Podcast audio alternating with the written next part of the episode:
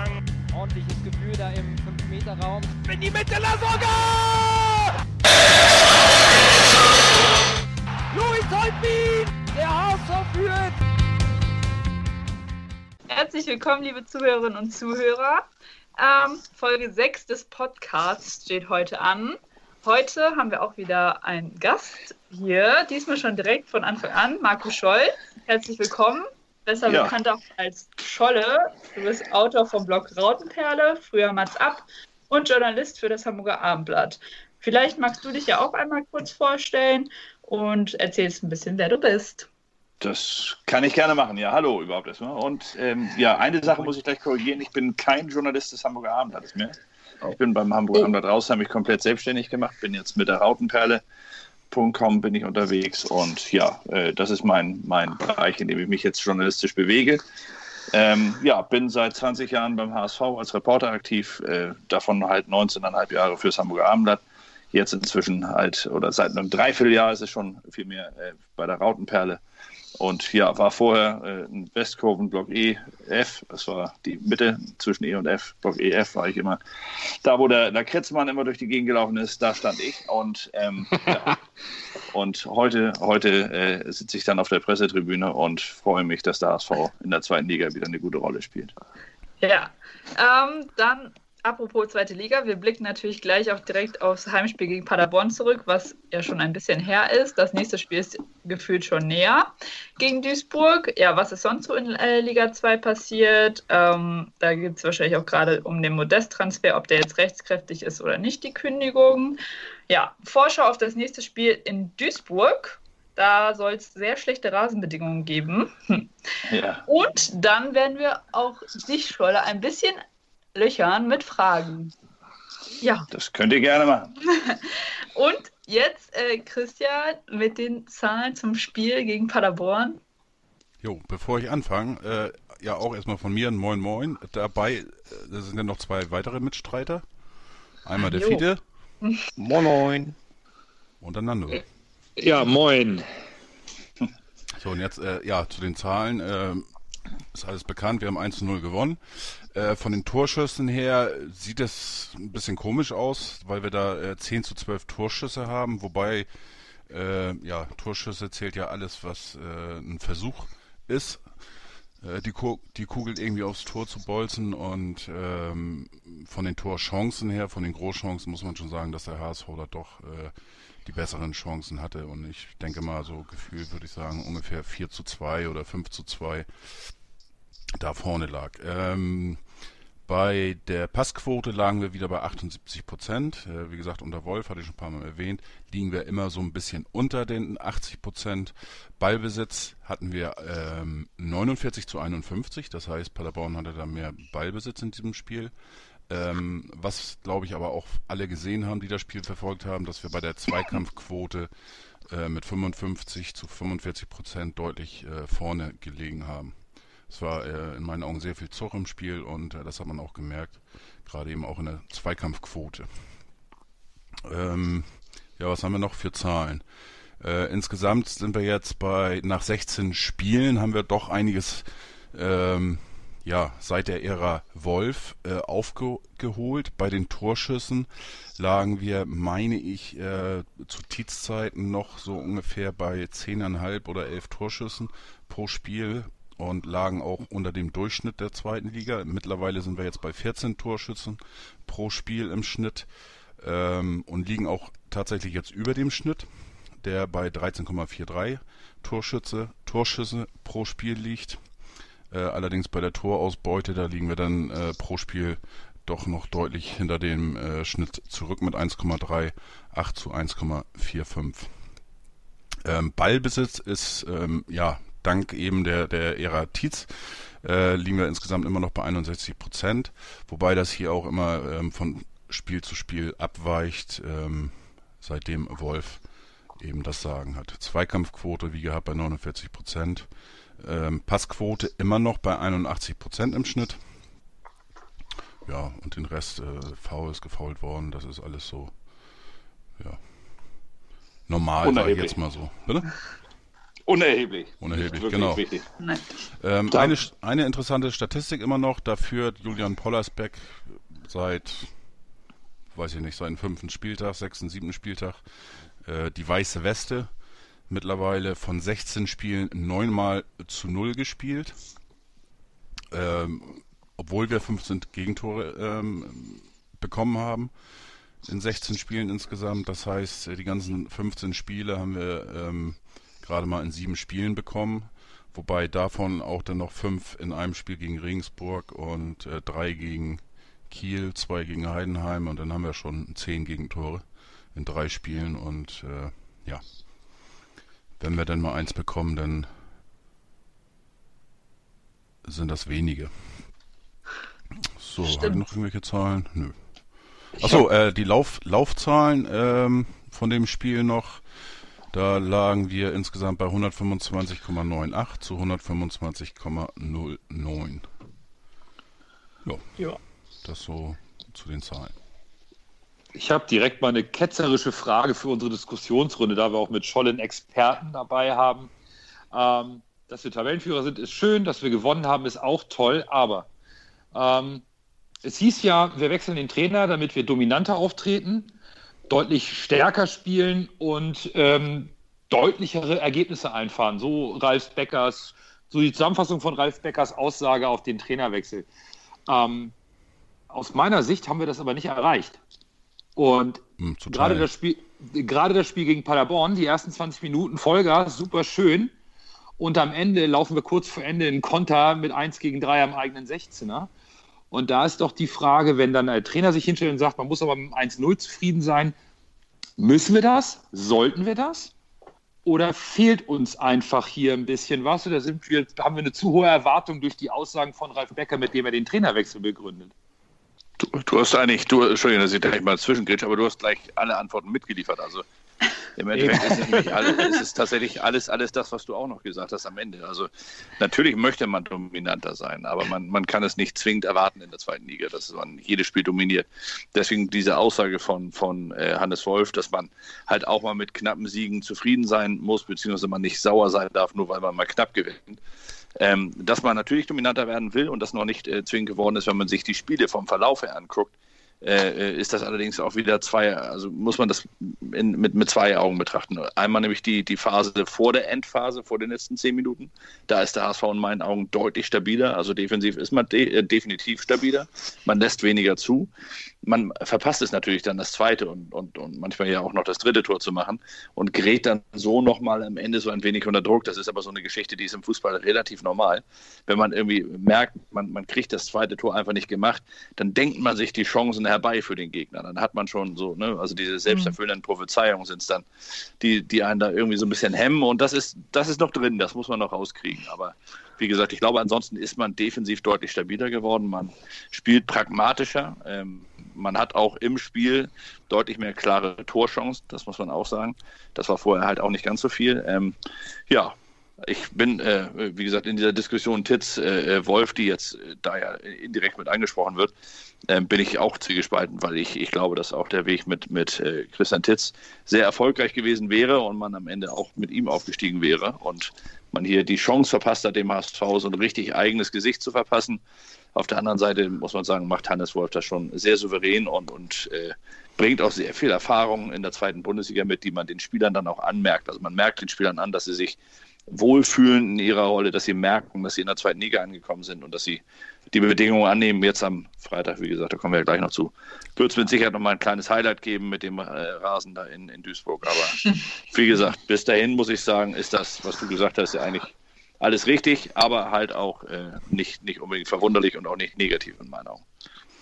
Ich möchte aber noch anmerken, äh, gegen Berlin war das ja keine Prophezeiung mit dem späten Tor, das zum Ausgleich führte, sondern das Na, war ja das, ziemlich machst real. Du das 3-1? Ne? Ja, natürlich, aber machst du das 3-1 vor und das war ja eine hundertprozentige Torchance von, von ja. Wang, dann ist alles gut, dann ist alles gut. Und dann gewinnst du das Spiel auch und du gewinnst es noch nicht mehr 3-2, weil danach fällt kein Tor mehr, sondern du gewinnst es 3-1 und alle sagen super Eben. souverän, dass das Spiel runtergespielt. Also ja. es sind ja immer nur diese Nuancen. Das ist ja bei Christian Titz auch der Fall gewesen. Und bei Christian Titz war es ja auch nicht, dass man gesagt hat, er nahezu erfolglos. Er war Tabellenzweiter, also er war, war unmittelbar hinter Köln auf, auf Platz zwei.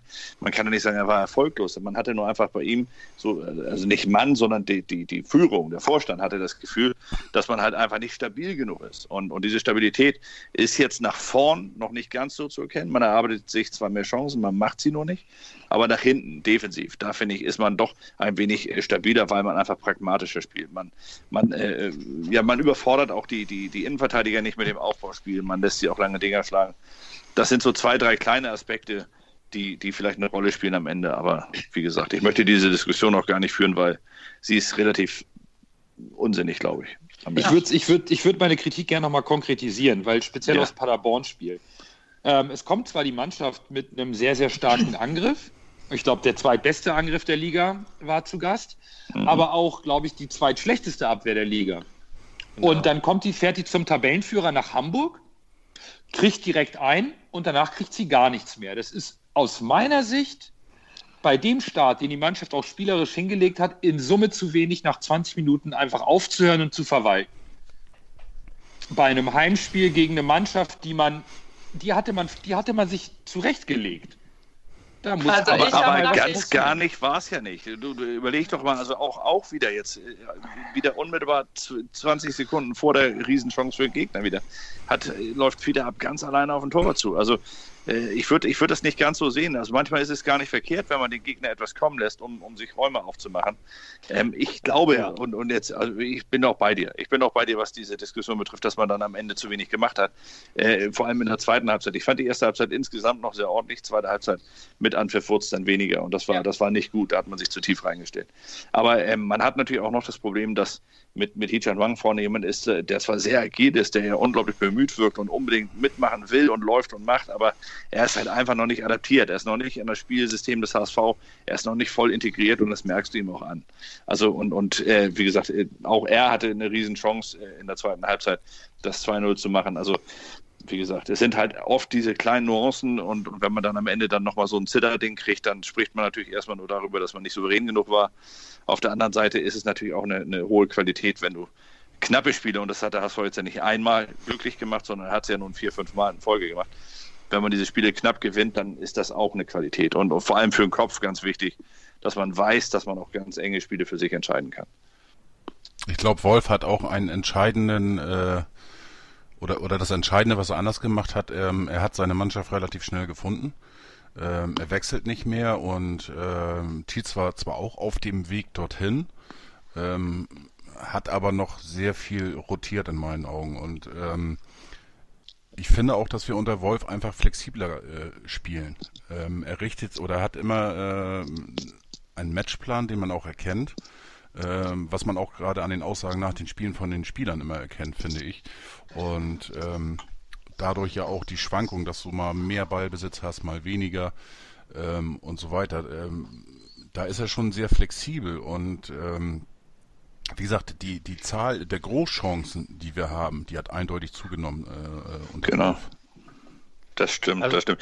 Und es ist auch, diese Überforderung ist auch weg. Also er, er, er, nimmt, er nimmt den Druck von der Mannschaft, indem er auch äh, seiner Mannschaft zugesteht, den Gegner mal machen zu lassen. Also einfach sagt, Leute, ihr seid stark genug hinten defensiv. Das seht ihr ja, wie viele Spiele ihr zu Null ausschafft. Also äh, die Möglichkeit ist da, auch den Gegner mal kommen zu lassen, äh, zu lassen. Dann machen wir es uns selbst auch leichter, wenn wir dann solche Leute wie Jatta und, und Narei auf den Außen und Wang in der Mitte oder meinetwegen auf Vita Ab, der ist ja auch schnell genug. Also da hat man dann äh, wirklich Möglichkeiten, mal Karo einfach Fußball zu spielen. Das ist für für jede Mannschaft angenehm. Jeder, der mal Fußball gespielt hat, weiß, dass es äh, schick ist, wenn man weiß, man steht defensiv äh, sehr stabil und hat dann geile Konterspieler. Das ist eigentlich der, der angenehmste Fußball. Normalerweise kommt man da relativ erholt bei raus am Ende. Ähm, du sagtest äh, äh hier äh, sie haben und, äh, und äh, Wolf haben sie mehr Platz im Spielen vorne, weil er nicht so drauf geht. Das ist äh, auch mit dieser äh, mit Pollersbeck, der ja fast an der Mittellinie stand teilweise. Und äh, zu Anfang war ich schon der Meinung, das ist, ist gut, was er da macht und so, weil die Theorie sagt ja, dann haben wir quasi einen Feldspieler mehr. Ja. Aber letztendlich ist dabei rausgekommen, das, die, die, äh, das ganze Spiel ist mehr in die Hälfte des Gegners gerückt und da haben sie sich alle auf den Füßen gestanden. Genau, das war und, zu eng. das war alles viel zu eng und da sind wir nicht durchgekommen. So ist Da es. hatten wir immer das große Problem. Das war, äh, das ist äh, der erste Punkt, den der, der wichtigste Punkt, den, den äh, Hannes Wolf gemacht hat. Und der zweitwichtigste Punkt ist, äh, wir haben jetzt immer eine anständige Konterabsicherung. Und das hat bei Titz gefehlt. Ja, wobei man auch sagen muss, äh, auch, auch Wolf spielt ja mit den beiden Außenverteidigern sehr weit in die Mitte gezogen. Also bei Sakai hat man ja oft das Gefühl gehabt, er sei, er sei so eine dritte Sechs oder, oder eine zweite Sechs, je nachdem, ob Ja. der Linksverteidiger auch mit reingerückt war. Und Ja, man und war Santos- da durchaus, Santos rückt ja durchaus auch rein. anfällig. Genau, genau. Ja. War, in Ingolstadt hat man so auch ein Tor kassiert. Also, äh, ja, es Ja, ist, es weil, ist weil das da zu extrem war. Aber, Genau. aber äh, äh, Wolf achtet doch mehr auf die, auf die Konterabsicherung. Eindeutig. Also er steht, er steht halt einfach defensiv etwas stabiler, das stimmt. Er, er lässt die Innenverteidiger weiter hinten spielen, die müssen nicht so weit nach außen rausrücken, um, um Pollersbeck Platz zu machen. Also das stimmt. Deswegen meint, das meinte ich auch vorhin mit diesem Spiel Karo einfach, dass man halt einfach den Raum Ja. vorne öffnet. Dann kann man nämlich einfach mit einem Befreiungsschlag, kann selbst ein David Bates könnte den tödlichen Pass spielen. Also das war vorher bei, bei Titz vielleicht äh, angedacht, aber nicht möglich. Mir, mir geht es jetzt gar nicht so sehr darum, was Titz vorher gemacht hat und was nicht. Mir geht es auch ein bisschen um die Erwartungshaltung, die ein Ralf Becker selber schürt, wenn Ja. er einen, einen Trainerwechsel vornimmt mit ganz klaren, markanten Aussagen. Also Klar. Du wirst- er du wirst ja auch- der ja. hat ganz klar gesagt, das reicht mir nicht, das ist mir fußballerisch zu wenig, da muss mehr kommen vom HSV. Und ähm, Hannes Wolf hat alle Argumente auf seine Seite, lange die drei Punkte holt, gar keine Frage, um Gottes Willen. Der Trainer stellt auf, wir gewinnen die Spiele, wir steigen auf, alles ist fein. Ähm, allerdings haben wir natürlich auch das Problem mit weniger Rotation und auch einem Kader, der nächstes Jahr in dieser Konstellation wahrscheinlich nicht mehr zusammenspielen wird, dass die Entwicklung der jungen Spieler, die Hannes Wolf immer so gerne nachgesagt wird, dass es ja sein Spezialgebiet ist, gerade ich glaube, unser aller uns Fiete kommt nicht so ganz zum Zuge. Wenn mal außen, aber eigentlich nicht in der Mitte, auch wenn der etatmäßige Mittelstürmer nicht da ist. Alles so Also- Punkte, Ergebnis, alles fein, stimmt. Täuscht für mich momentan so ein bisschen drüber hinweg, dass so richtig einen Schritt nach vorne haben wir noch nicht so gemacht, wie es angedacht war. Das werden wir wahrscheinlich auch nie schaffen. Also es wird immer so sein, dass wir über irgendwas meckern, weil irgendwas noch nicht so funktioniert. Das ist auch gut so, weil sonst würde, würde man irgendwann zufrieden sein. Und das ist dann, das ist ja der Todesstoß für jede Entwicklung. Aber Ja. ähm, um, um da mal, das stimmt natürlich und du wirst natürlich auch nicht erleben, dass, dass der Vorstand, der jetzt hier unter äh, viel, viel, äh, mit viel, viel Gegenwind äh, einen, einen Trainer geschasst hat, den äh, viele Leute hier gern noch behalten hätten. Christian Titz war sehr beliebt und oder ist sehr beliebt und hat ja auch gute Arbeit hier geleistet. Ich persönlich habe ja auch immer gesagt, ich hätte tatsächlich auch noch nicht die Reißleine gezogen. Im Gegenteil, ich hätte da auch auf Konstanz gesetzt, weil ich glaube, dass der Weg sehr, sehr interessant war und auch sehr, sehr erfolgreich hätte sein können. Ähm, man hat es aber so gemacht und man, man darf jetzt nicht sagen, nur weil äh, Titz ein richtig guter war, ist Wolf schlecht, sondern ich muss sagen, äh, Hannes Wolf macht es in meinen Augen sehr gut. Er hat er, den, den Übergang hat er alleine gewuppt, indem er mit seinen Äußerungen halt auch darauf eingegangen ist, dass das, was vorher da war, was er übernommen hat, schon gut war. Er hat also nicht angefangen, wie alle anderen Trainer, erstmal über die Dinge zu sprechen, die nicht gut sind. Also viele haben dann gesagt, ja, konditioneller Zustand, da müssen wir dran arbeiten oder es gibt Kleinigkeiten, die muss man verändern, sondern er hat einfach nur gesagt, es gab nur minimale Schrauben, die ich an, äh, anziehen musste, um das ganze Spiel ein wenig nach vorne zu verlagern oder halt in, die, in der Defensive stabiler zu machen. Mehr war es gar nicht. Und das finde ich sehr, sehr gut. Da hat er sehr, sehr, mit sehr viel Respekt gearbeitet. Und das, das ist halt einfach sehr gut gegangen. Aber du wirst halt auch nicht erleben, dass der Vorstand jetzt seinen Trainer, den er unter diesem, äh, ja, oder mit diesem, mit diesem Gegenwind hier installiert hat, den werden sie natürlich äh, niemals kritisieren, auf gar keinen Fall. Das wirst du nicht. Also, ne, welcher Veranstalter lobt denn die eigene Veranstaltung? Äh, oder tadelt die eigene Veranstaltung? Das macht ja keiner. Ja. Nö, klar. Also für mich ist das auch eine Pressesache. Wenn, äh, Bild- hier Titz ist ja von der Bild ziemlich angeschossen worden. Die anderen Ja, sind du, du, kannst es, du kannst es noch viel deutlicher sagen. Also du, du kannst wirklich ganz deutlich sagen, dass, dass es hier ein, ein, eine interne Unstimmigkeit zwischen den äh, Reportern der Bildzeitung und, und dem äh, Trainer gab und dass das auch dazu geführt hat, dass man den Trainer über die Maße negativ be, beurteilt hat. Also es war teilweise ging es dann schon in den unsachlichen Bereich. Na, ist es wirklich Und- so oder ist das nicht auch, auch dass da hier und da ein bisschen äh, befeuert worden ist? Aus Wer ist befeuert worden? Ja, die, die ganze Bild, Bildgeschichte. Ähm, ähm, weil mir ist es ein bisschen zu einfach, das jetzt nur auf die Bild. Nein, Äh, das ist äh, nicht nein, nur die Bild. Nein, nein, nein, nein. Das ist, nein, nein, das war auch, ein, also diese, diese, die Gerüchte, dass, dass man mit Christian Titz da nicht, nicht wirklich zufrieden ist im Verein, die gab es ja schon lange. Die gab es sogar schon, bevor er seinen Vertrag unterschrieben hat, ehrlich gesagt. Also insofern, das ist jetzt nicht, nicht alleine äh, von der, von der Bild in die, äh, aus der Traufe gehoben worden, sondern da gab es dann einfach gemeinsame Interessen und die wurden dann halt auch gemeinsam ausgelebt und äh, dann halt auch in vielen Dingen, es gab ja auch berechtigte Kritik. Es war ja nicht alle Kritik, war nicht, es war nicht alles unberechtigt. das aber wie gesagt, es wurde halt hier kritischer mit einem Trainer umgegangen als, als mit anderen Trainern. Und wenn man das jetzt mal von, von, von eben die Äußerung, dass das HSV ja immer noch nicht so souverän gewinnt, na klar, das wäre, wenn Christian Titz so weiter gewonnen hätte, hätte man immer wieder gesagt, ja, aber die Mannschaft ist nicht stabil.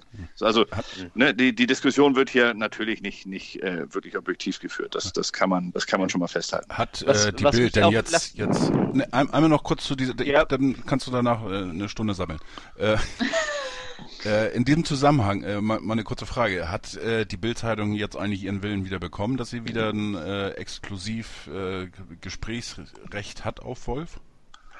Das kann ich dir jetzt gar nicht Was-. Also kann, ich, kann ich dir gar nicht sagen. Ich, ich weiß es nicht. Ich weiß, dass, dass Hannes Wolf jemand ist, wo ich nicht, also ich kann es mir schwer vorstellen, dass er hier äh, sonderliche äh, oder ganz besondere Rechte der, der einen Zeitung äh, einräumt. Das kann ich mir schwerlich vorstellen. Ich, ich weiß, dass es natürlich hier und da gibt es auch persönliche äh, Geschichten, wo, wo sich der Bildreporter mit dem einen oder anderen Vorstand halt ein bisschen näher ist als, als vielleicht mit anderen Zeitungen äh, äh, der Vorstand. Aber das ist, das liegt dann ja auch immer an dem, der da arbeitet. Also ne, wenn, wenn derjenige gut arbeitet und gute Kontakte herstellt, dann ist das so am Ende. Dann kann er natürlich auch eine Menge mehr berichten als andere.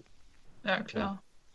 Also was mich auch geärgert hat, war, äh, du hast ja äh, Tobi Escher da als, als Taktikexperten und äh, während äh, jetzt ja bei Hannes Wolf gelobt wird, dass er auch, auch rechtzeitig wechselt und auch teilweise die, die äh, rechtzeitig die Taktik anpasst, am Gegner anpasst. Äh, wenn Titz das gemacht hat, dann hieß das ja, dann hat er von Anfang an nicht ordentlich aufgestellt, wenn er das macht. Ja. Das, hat, das, hat mich, das hat mich richtig geärgert. Da war ich richtig sauer, als ich das gelesen Du, habe. ich bin, ich bin auch nicht, Ja? also ich, ich muss sagen, Tobi Escher ist ein äh, hervorragender Fachmann. Also wirklich, was Taktik Ist er, betrifft, ist er, ist ist er, ist er hervorragend. Also das ist schon, ist Also schon ich halte äh, halt sehr viel von ihm, aber Genau, diese Sache, weißt du, die fand ich scheiße. Ja, es wird, also wie gesagt, ich, ich muss auch ganz ehrlich sagen, ich habe das eigentlich immer so gesehen, dass die beiden zusammen, also Titz und, und, und Wolf, die würden den, den äh, wirklich vielleicht annähernd perfekten Trainer ergeben, weil äh, äh, Christian Titz, finde ich, zumindest hat oftmals aufgestellt und äh, mit, mit einer Mannschaft begonnen, die dann nicht so ins Spiel gefunden hat, wusste aber genau, wie er dann mit Wechseln was verändert, was dann am, Ja. am Ende besser funktioniert hat. Bei Hannes Wolf ist es mir ist es genau andersrum. Da funktioniert es am Anfang gut, wird am Ende etwas schwächer und seine Wechsel sind ganz ehrlich in vielen Phasen für mich noch nicht nachvollziehbar gewesen. Auch jetzt am Wochenende wieder oder am Freitag nicht, dass, dass er dann erstmal in Ito auf Außen bringt, dann den Außen in die Mitte zieht und, und den Mittelstürmer rausnimmt. Also er hat dann mit einem Schlag auf drei Positionen verändert, anstatt einfach eins zu eins zu wechseln. Also abzubringen, Rang rauszunehmen. Was er dann ja zehn Minuten später nachgeholt hat. Also das sind so ein paar Sachen und auch gegen Union Berlin und er hat, er er hat viele Wechsel gemacht, wo ich ganz ehrlich sagen muss, die habe ich, die habe ich jetzt vom Sinn her nicht ganz verstanden und ich fand auch, dass sie in der, in der Wirkung nicht, nicht äh, positiv auf das Spiel äh, eingewirkt hatten. Aber wie gesagt, auch das äh, ist jetzt wirklich die Nadel im Heuhaufen so, äh, die, Also- nee, das Haar in der Suppe suchen. Den Ja. Sinn verstehe ich meistens, also was, was er sie wahrscheinlich dabei denkt. Nur äh, äh, habe ich immer so den Eindruck, er erreicht damit nicht unbedingt das, was er erreichen will. Ja, ja gut, so kann man es auch zusammenfassen. auch denken, dann-? Das aber aber, aber den so, so den, den, seinen Gedankengang, äh, glaube ich zumindest, äh, zu erkennen. Zum Beispiel, Aber was war äh, jetzt mit Ito? Warum bringt der Ito und, und äh, packt dann Narei und Jatta auf, auf Außen bzw. in der Mitte immer Wechsel? Anstatt Ja, Ab 1 zu 1 zu wechseln und, und Also, vielleicht Ito danach für, für einen Außen zu bringen. Das weiß ich jetzt auch nicht. Also das äh, hätte nicht Ertappt. Erwischt. Aber, Ja, vor allen Dingen- als er Hand rausgenommen hat gegen, gegen Ingolstadt war das, glaube ich, ne? Oder, oder war das, nee, gegen, Nee, gegen, gegen Berlin. Union Berlin. Gegen Berlin Das war das. Also das, war, das war ein das- knackiger Fehler, ehrlich Das gesagt. war sein, letzter, sein erster und letzter Fehler. Mhm. Seitdem spielt Aber- Hand auch durch. ja, Ja. aber das, das das war auch Hoffentlich. Hand, Schauen wir Hand mal. war nämlich äh, auch hier, er hat nämlich die halbe Woche nämlich auch gefehlt wegen Grippe. Ja, und, äh, wir hatten ja am Freitag schon wieder ein Spiel, ne? Das war ja ein Montagsspiel. Ja, aber er macht, er macht gerade ein Tor, er ist gut drauf. Also ja. ich glaube, mit diese, diese 10, 15 Minuten, die, die schaffst du auch, als, als 34-Jähriger noch. Also das ist alles. Hey, das der ist, ist noch nicht das, so alt. Nein, aber ich sage ja. 33. Also, aber aber ihr, ne, ihr seid der 34. So, ne? Oder? 23. Entschuldigung, Entschuldigung. Entschuldigung. Ich meine doch nur die Männer, die sind. Aber ich meine, den, den Ito reinzubringen gegen Paderborn, nachdem er die ganzen Wochen völlig außen vor war, das war so ein bisschen, das fand, fand ich sehr überraschend. Und, und er hat gut trainiert. Also Ito hat auffällig gut trainiert, das muss man dazu sagen. Wenn man beim Training, wir waren ja beim Training dabei, wir haben es gesehen, also er war wirklich im Training auffällig gut. Man, die ganzen letzten Wochen ist er wirklich ein bisschen mit untergegangen, er ist nicht aufgetaucht, außer wenn er mal irgendwie mit irgendjemandem zusammengekracht ist oder so, aber ansonsten spielerisch nicht sonderlich aufgefallen und in der Woche war er spielerisch wirklich auffällig. Das, wirklich, das, das ist jetzt vielleicht, ne, klingt das ein bisschen einfach, aber es war wirklich so. Also es wurde auch geschrieben übrigens. Also vor dem Spiel haben wir auch geschrieben, dass Ito wirklich sehr gut trainiert hat. Und dann war es auch okay, dass er ihn dafür belohnt, ehrlich gesagt. Wir haben auch gesagt, also ich saß mit einem Kumpel im Stadion und wir haben auch gesagt, so ja, jetzt so ein Ito, der nochmal vorne da die Abwehr ein bisschen durchwirbeln kann, wäre jetzt nicht schlecht. Deswegen ja, aber den Ito gibt es nicht, der die Abwehr da vorne durcheinander wirbelt, leider. Weil er, er, er Ito ist leider so ein, so ein 85%-Spieler. Also er macht wirklich richtig tolle Sachen, das sieht alles gut aus. Aber, aber wirklich so die letzten 10, 15 Prozent, so. die kriegt er nicht auf, auf, aufs Feld. Also das, da fehlt ihm noch was. Er ist nicht konsequent in seiner. Ist ein bisschen wie beim Wang, ne? Also ich meine, ja, das, genau. sieht, das, sieht, das sieht alles, ähnlich, das, das, sieht alles manchmal ganz toll aus, was der Wang macht, wenn er mit dem Ball loszieht. Aber als hm. Mittelstürmer hat er den Ball viel zu selten, um sein Tempo auszuspielen, weil er da direkt auf zwei Innenverteidiger prallt in der Mitte. Oh, genau. Und, und ähm, er hat auch aus meiner Sicht überhaupt nicht, und das fand ich gegen Paderborn sehr, sehr deutlich, überhaupt keinen Mittelstürmer gehen. Also der nee. ist nicht da, wo er sein muss oder einfach viel zu selten. Ich bin jetzt nun wahrlich kein Lasogga-Freund, aber der ist wenigstens in der Mitte präsent, auch wenn er mit dem Ball nicht so viel anfangen kann wie der Wang. Ja. Ähm, Macht es da aber viel besser. Und dann kann ich nicht nachvollziehen, warum eigentlich der Fiete A draußen sitzt. Kann ich nicht. Das, das verstehe ich nicht. Es sind, es sind bei Hannes Wolf, das ist das Gute, das muss man auch mal wirklich loben bei ihm. Ähm, er, er, ist sehr äh, berechenbar als Trainer. Also du siehst bei ihm, dass er wirklich Leute, die gut trainieren, die belohnt er auch dafür. Also die lässt er spielen, mal von Beginn an, mal über die Wechsel äh, kommt. Und er, also er hat ein Leistungsprinzip, das ist erkennbar und auch nachvollziehbar. Deswegen auch Ito eben als Beispiel. Das passte schon. Also der hat wirklich so gut trainiert, dass es auffällig war. Und dass er ihn dann bringt in dem Spiel, war einfach eine logische Konsequenz seiner Art, wie die er vorher schon an den Tag gelegt hat, die er der Mannschaft auch ja, versucht beizubringen. Insofern, und, er wechselt und Wang wenig. Hat in der aber, Woche vorher hat er getroffen. Genau, und, aber er hat nicht gut Stimmt. gespielt. Bei Wang ist es, bei Wang ist es, muss man mal ehrlich sagen, äh, ich habe bisher noch kein wirklich gutes Spiel von ihm gesehen. Auch das Spiel äh, in Ingolstadt fand ich war nicht wirklich gut, auch wenn er sich da gut gewehrt hat. Aber gut wehren als Stürmer ist ja nicht das, was er machen soll. Er soll ja gut treffen und vorne äh, Chancen äh, äh, ja, haben oder sich selbst, selbst welche erarbeiten. Und das fehlt bei ihm aber noch. Er ist halt spielerisch noch überhaupt nicht integriert in das HSV-Spiel. Und ich wage auch zu bezweifeln, dass das so schnell klappen wird, weil man hat jetzt noch zwei Spiele. Danach ist er weg im Urlaub und, und in, bei den Asienmeisterschaften direkt. Ja. Also der wird auch äh, zum erst zu den ersten beiden Spielen, wenn es gut läuft, und wir drücken ihm mal die Daumen, dass die weit kommen, die Südkoreaner. Aber dann wird er die ersten beiden Spiele auch noch fehlen in der Rückrunde und kommt dann ja, wieder mit, den, mit denselben äh, äh, Vorzeichen kommt er nach Hamburg wie jetzt im Sommer, wo er auch überspielt wirkte. Aber haben wir dann, wenn, es, wenn du jetzt sagst, Hannes Wolf stellt eindeutig nach Trainingsleistung auf oder zum größten Teil oder zu, zu weiß ich nicht, 90 Prozent, trainieren unsere jungen Spieler alle so schlecht, dass sie entweder gar nicht mehr im Kader sind, bis auf natürlich Jatta, das ist natürlich die große positive Ausnahme, das war er auch gegen Paderborn, dass er über die Außenbahn immer wieder seine Chance sucht, Druck macht, Tempo aufnimmt.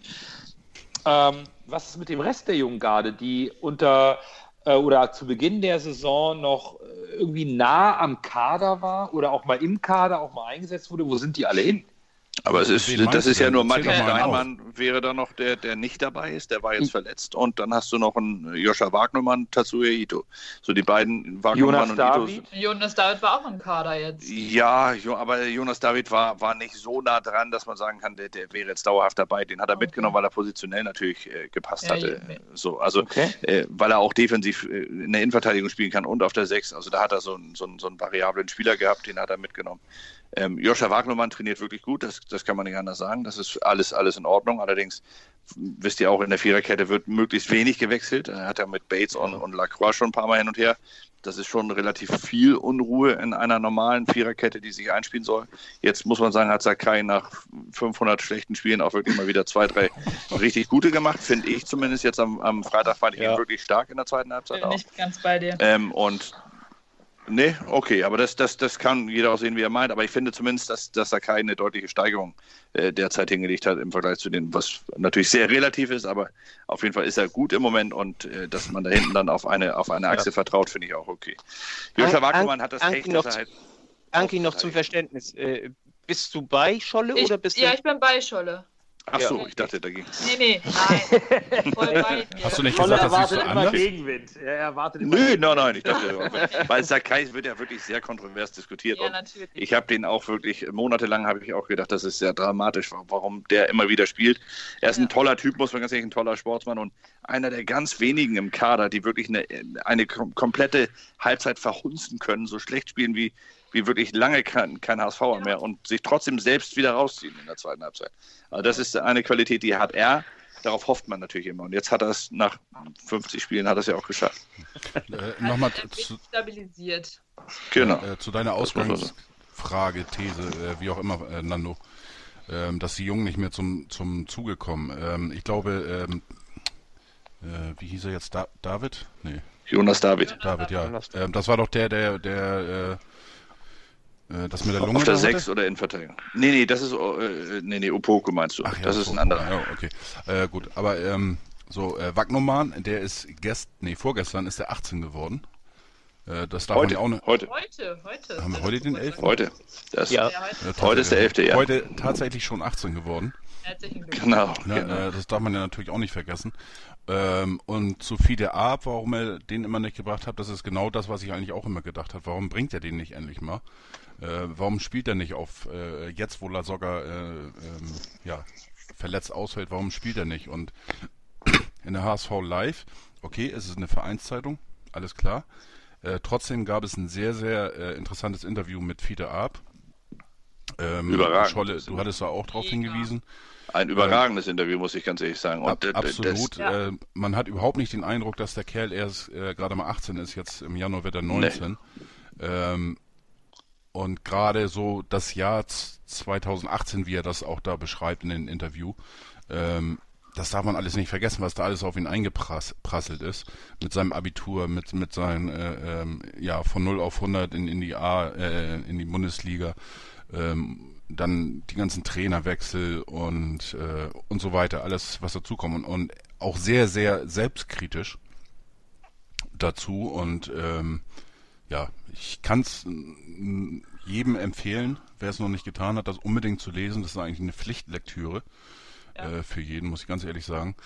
Ähm, ja, also er selber der ist auch so. der ist auch so. Der ist wirklich so. Also ja. man, man, man mag ja manchmal meinen, weil es eine Vereinszeitung ist und so, dass da natürlich danach noch viel dran rumgefeilt wird. Das ist bestimmt auch richtig. Da wurden dann nochmal ein paar Formulierungen aufgebessert. Aber inhaltlich und, und, und von der Art, wie er sich in diesem Interview da oder wie er in dem Interview rüberkommt, so ist er auch. Also mhm. man, man mag ihn auch, vielleicht überschätze ich ihn auch, aber der wirkt unfassbar stabil und das fand ich im Winter schon. Der wirkt so stabil in seiner Art, der hat ein ganz souveränes Auftreten, der wirkt stabil auch mit den Dingen, mit denen er umgehen muss.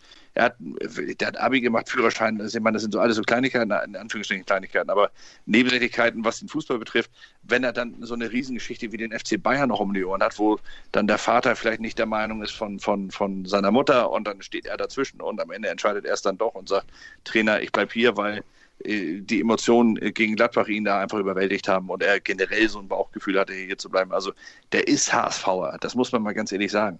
Und wenn er irgendwann dann mal den großen Sprung wagt und irgendwo hinwechselt, weil er da 97 Millionen pro Jahr bekommt, während er in Hamburg nur eine kriegt, in Anführungsstrichen nur eine, ähm, dann ist das doch einfach nur nachvollziehbar. Aber ich finde den Weg, den er jetzt gegangen ist, und den hat er jetzt schon gegangen, er geht ihn nicht erst noch, er geht ihn schon.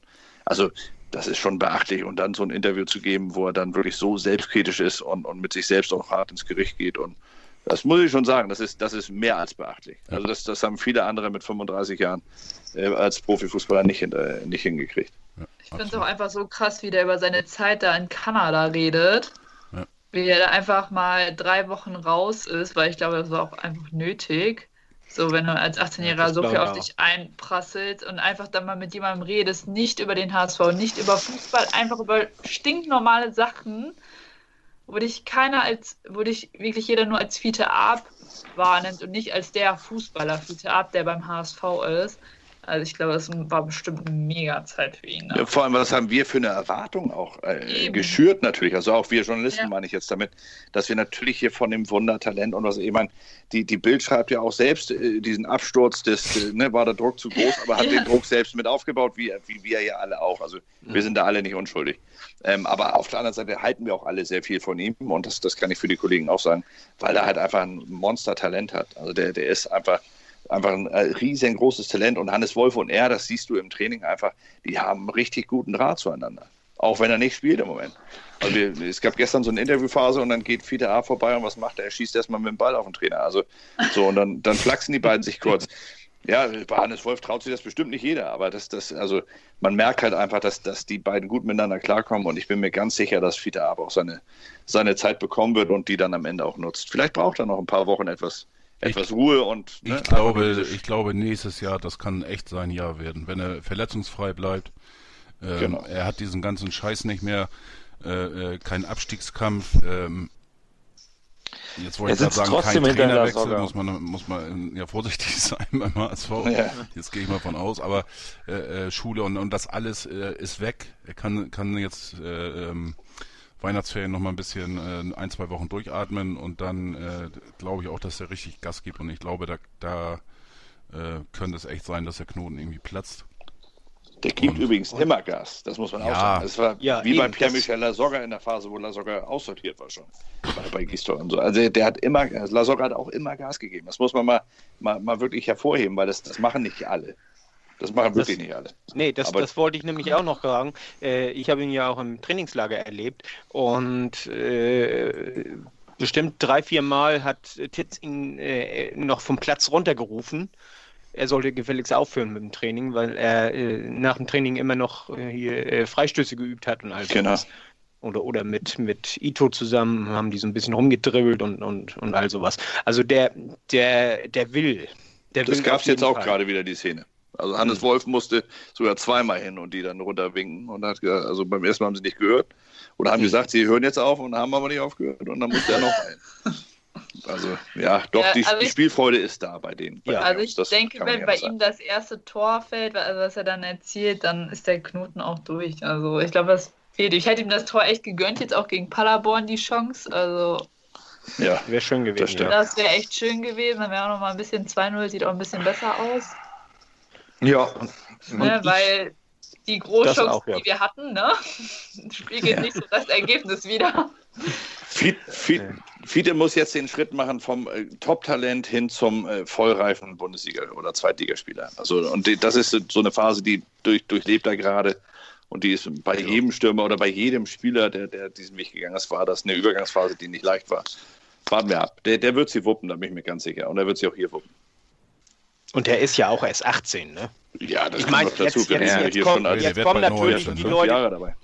jetzt, jetzt kommen natürlich die Leute, weißt du, und, und sagen, ja, der Sancho ist auch erst 18. Ist der nicht jetzt Aber äh, das ist ja Schwachsinn. Äh, der Sancho ist ein absolutes Ausnahmetalent äh, und das kannst du nicht vergleichen. Nee, aber der Fiete Arp hat nur noch anderthalb Jahre Vertrag. Also wenn er beim HSV nochmal durchstarten soll, soll das bald passieren, weil wir wissen nicht, wie lange er noch bei uns bleibt. Das ist ja, auch Gut, so aber ein wenn er, wenn er nicht durchstartet, werden dann nicht allzu viele Vereine kommen und ihn äh, wegschnappen wollen. Also Mag sein, Insofern- aber auf, auf der anderen Seite, wir haben eh so, äh, gut, hat jetzt noch nicht, nicht mehr viel mit Paderborn zu tun, sondern schon allgemein mit dem HSV eh so eine Vertragssituation bei einigen Spielern, die ist relativ ungünstig. Mhm. Ähm, da wäre es halt schön, wenn aus der zweiten, äh, ich schon, aber Da ähm, weiß ich, da reden wir jedes Mal drüber. Ja, ich weiß. Ja, aber we- weißt du, man könnte natürlich auch sagen, ist alles schick, wir sind Tabellenführer, wir steigen auf, wir können uns entspannen. Aber mit der, mit der Kurzsichtigkeit haben wir den Verein, glaube ich, schon ein paar Mal nahezu an der Insolvenz gehabt. Ähm, und und ähm, natürlich ist es gerade toll. Wir sind in der zweiten Liga, der, der Verein hat es gut überstanden, die Fans haben das hervorragend gedreht, das Ganze. Die Stimmung ist gut, wir sind Tabellenführer, wir werden das Ding ganz entspannt in die erste Liga bringen. Alles gut, alles fein. Mit welchem Kader und können wir da oben bleiben und wie stellen wir uns wirtschaftlich eigentlich auf, um äh, überhaupt den Verein mal wieder auf gesunde Füße zu bringen, gehört alles mit dazu. Unter anderem auch die Vertragssituation von Spielern, die aktuell Leistungsträger sind und uns momentan diese knappen Dinger auch über die Bühne bringen. Aber äh, ganz ehrlich, Nano, das ist, das ist jetzt, äh, äh, ja, wie soll ich das sagen? Ähm, so, so typisch HSV, ähm, was du eben sagst, von wegen Vertragssituation. Also ich, ich kann mich noch dran erinnern, wenn wir, oder wenn, wenn wir hier vor zwei Jahren wahrscheinlich zusammen äh, geschnackt hätten, da hättest du genau das, das Gegenteil gesagt. Typisch HSV ist es immer zu sagen, solange, solange wir gut in der Tabelle stehen, ist alles fein. Nee, typisch das HSV ist, dass eben, eben alles scheiße davor. ist.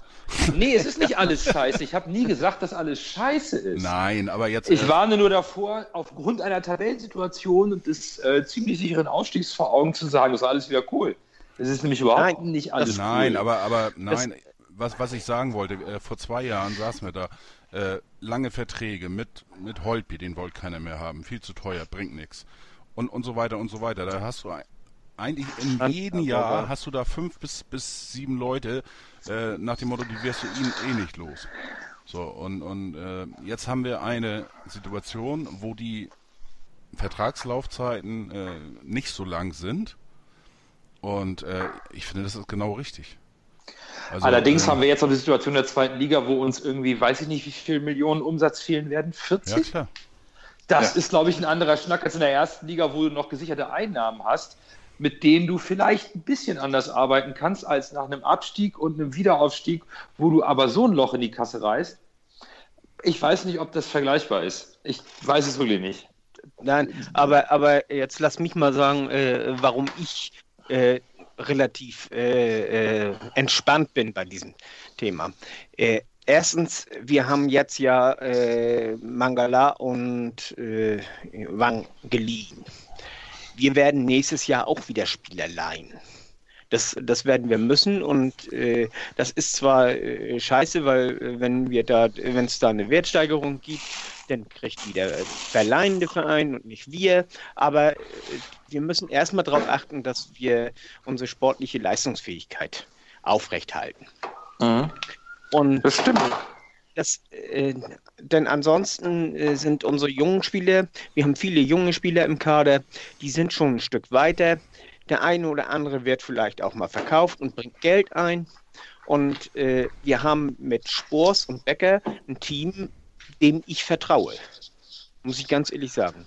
Den vertraue ich. Ich, ich habe äh, äh, bei Bayersdorfer, da, da war mir immer klar, weißt du, da ist äh, teuer und, und also da bezahlen wir immer zu viel für unsere Spieler und, und äh, so richtig den Kader zusammengepasst hat er auch nie in seiner Zeit. Mhm. Aber äh, und, und äh, mit, mit Kreuzer und, und so, da, da wollen wir gar nicht äh, drüber reden. Aber jetzt mit Spors und Becker, ich vertraue denen. Ich möchte deswegen, ganz kurz, ja. Und deswegen äh, sehe ich das relativ entspannt. Uns fehlt das Geld, da hast du recht. Aber wir brauchen, wir brauchen intelligente Lösungen und, und äh, Becker kennt das aus Kiel. Äh, Kiel hat nämlich auch kein Geld. Ja. Der HSV verändert sich, der HSV verändert sich gerade in seinen Grundstrukturen komplett und das muss ja. er auch. Das ist das, was hier seit Jahren immer äh, gepredigt wurde, so. was aber nie gelebt wurde. Genau. Der HSV muss, der HSV ist äh, schon länger und ist es jetzt auch aktuell und wird es auch noch eine ganze Weile bleiben. Er ist ein Ausbildungsverein. Er muss also zusehen, dass er in die Ausbildung investiert, dass er wirklich versucht, sich die eigenen Talente nach, nach oben zu züchten und günstig von, von, von außen Spieler zu bekommen. Ob es dann am Ende, das ist übrigens ein sehr lesenswertes Interview heute im Abendblatt mit äh, Ralf Becker, wo er ja eigentlich auch genau diesen Weg schon beschreibt, wo er sagt, was jetzt in den nächsten Jahren hier in Hamburg passieren wird. Der HSV wird weniger Geld ausgeben können als in den Jahren zuvor. Das ist ganz logisch. Er wird sogar teilweise gar nichts ausgeben können. Das heißt, man muss über Leihspieler gehen. Man muss über Spieler gehen, die den nächsten Schritt in den Profibereich erst noch vor sich haben. Also da, da wird es da wird's darauf ankommen, dass man wirklich das erste Mal diese, diesen, diesen Satz habt ihr ja auch schon tausendmal gehört. Bei jedem Sportchef wurde gesagt, wir müssen schneller, kreativer, findiger sein. Ja, aber wer war es von denen? Keiner. So, also, und, und jetzt muss man es sein. Also jetzt hat man nicht mehr die Wahl. Man kann nicht mehr sagen, okay, ich mache es mir leicht, weil Onkel Kühne kommt um die Ecke und, und stellt einen Koffer ein. Also das, das läuft nicht mehr. Das ist nicht mehr da. Dieses, das Prinzip kann man nicht überleben. Das hat man selbst ausgeschlossen. Und jetzt wird es das erste Mal, na, im Sommer war es eigentlich schon so, muss man Ja, sagen. im Sommer hat auch Becker so. damit schon angefangen. Im Winter wird es weitergehen. Im nächsten Sommer wird es ein ganz, ganz schwieriges Ding, wenn er denn, wenn der HSV dann am Ende auch aufsteigt, wird es mit Sicherheit ganz hart. Das wird eine ganz harte Nummer. Da wird man sehen, wie gut Ralf Becker und, und das ganze Team dann auch arbeiten. Die haben eine richtig schwierige Aufgabe vor sich. Die schwerste vielleicht von allen Sportchefs in den letzten 20 Jahren hier in Hamburg. Du hast es ja auch heute im Blog geschrieben, ne? Mit diesem Genau. Weg, den du gerade beschrieben hast, ja. Genau, Ich hab- ja, das ich ist möchte der nur- einzige, ich den möchte- sie gehen können. Ich möchte nur eins noch zum Thema Leihspieler sagen. Leihspieler kriegt man immer kurz vor Ende und meistens schon, wenn die Saison angefangen hat, weil sich erst dann rausstellt, ob man einen Spieler überhaupt äh, von der Qualität, die man haben will, siehe Mangala und Wang, überhaupt leihen kann. Das heißt, nur auf Leihspieler zu bauen und zu sagen, naja, wir füllen den Kader irgendwann auf, ist jetzt nicht gerade kreativ, sondern eher die Not. Also, Ja, es Ja, ist die ja. du, das ist die Not, aber, aber du, du musst zumindest so kreativ sein, dass du dann im richtigen Moment auch da bist. Und der Unterschied ist übrigens zu Dietmar Beiersdorfer, das war eigentlich der, der, der Last-Minute-Einkäufer schlechthin. Also insofern, der hat Ja. wirklich auf den letzten Drücker dann nochmal die, die, die drei, vier entscheidenden Spieler geholt, die man äh, verpflichten wollte oder dachte, dass es die entscheidenden Spieler würden. Also Ja. das ist ein Weg, den, den müssen Vereine gehen, die nicht das Geld dafür haben, gleich den First Pick irgendwie zu bezahlen. Die müssen halt zusehen, dass sie dann am Ende das nehmen, was übrig bleibt und da dann halt das Beste. Ja, Also, das und ist das klar. ist, und da muss man sagen, hat er mit Orel Mangala, das, das kann man gar nicht anders sagen. Ich weiß bis heute nicht, wie, wie, ein, wie, wie ein Trainer in Stuttgart auch noch eine Minute länger Trainer bleiben darf, wenn er sagt, den Spieler will er nicht mehr behalten. Das ist Naja. der, der, wirklich, nein, das ist äh, wirklich, der Orel Mangala hat eine Qualität. Vor allem, die- die schau dir die Spiele an in Stuttgart. Die brauchen genau Na, diesen natürlich, Spieler. natürlich. Und, und Genau Orel dieser Mangala ist. Orel Mangala hat eine Qualität, der wird nicht, der wird nicht nach Stuttgart zurückgehen. Also er natürlich nicht in. Stuttgart spielen. Also selbst wenn sie in der Klasse bleiben, wenn sie die Bundesliga halten, wird der irgendwie teuer verkauft werden können. Der und wird auch nicht in Hamburg- Stuttgart das machen.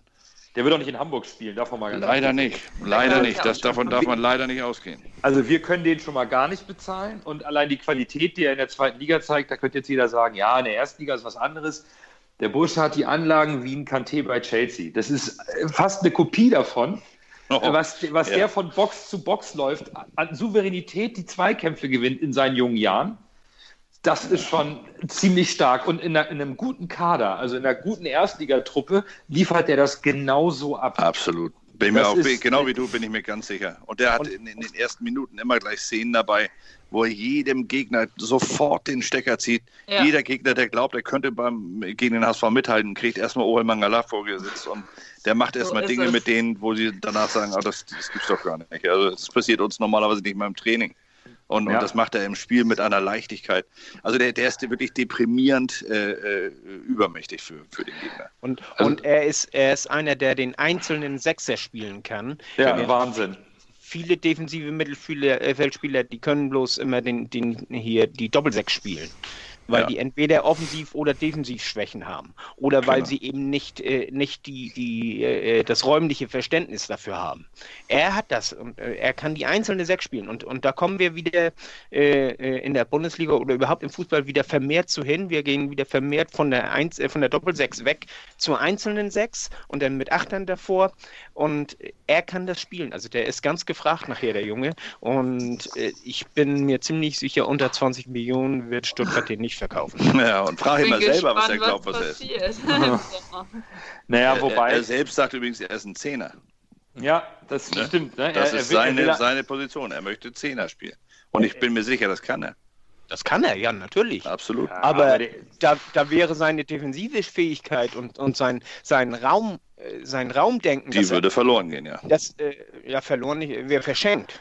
Genau, Ja, oder verschenkt, ja. ja, Das, ja das, das ist ja gerade seine, seine riesengroße Stärke. Also er kann Zehner spielen, das ist, das ist klar. Aber, aber hinten äh, auf der Sechs, er, er, er hat ein Verständnis für den Raum, das ist, äh, das hat nicht jeder.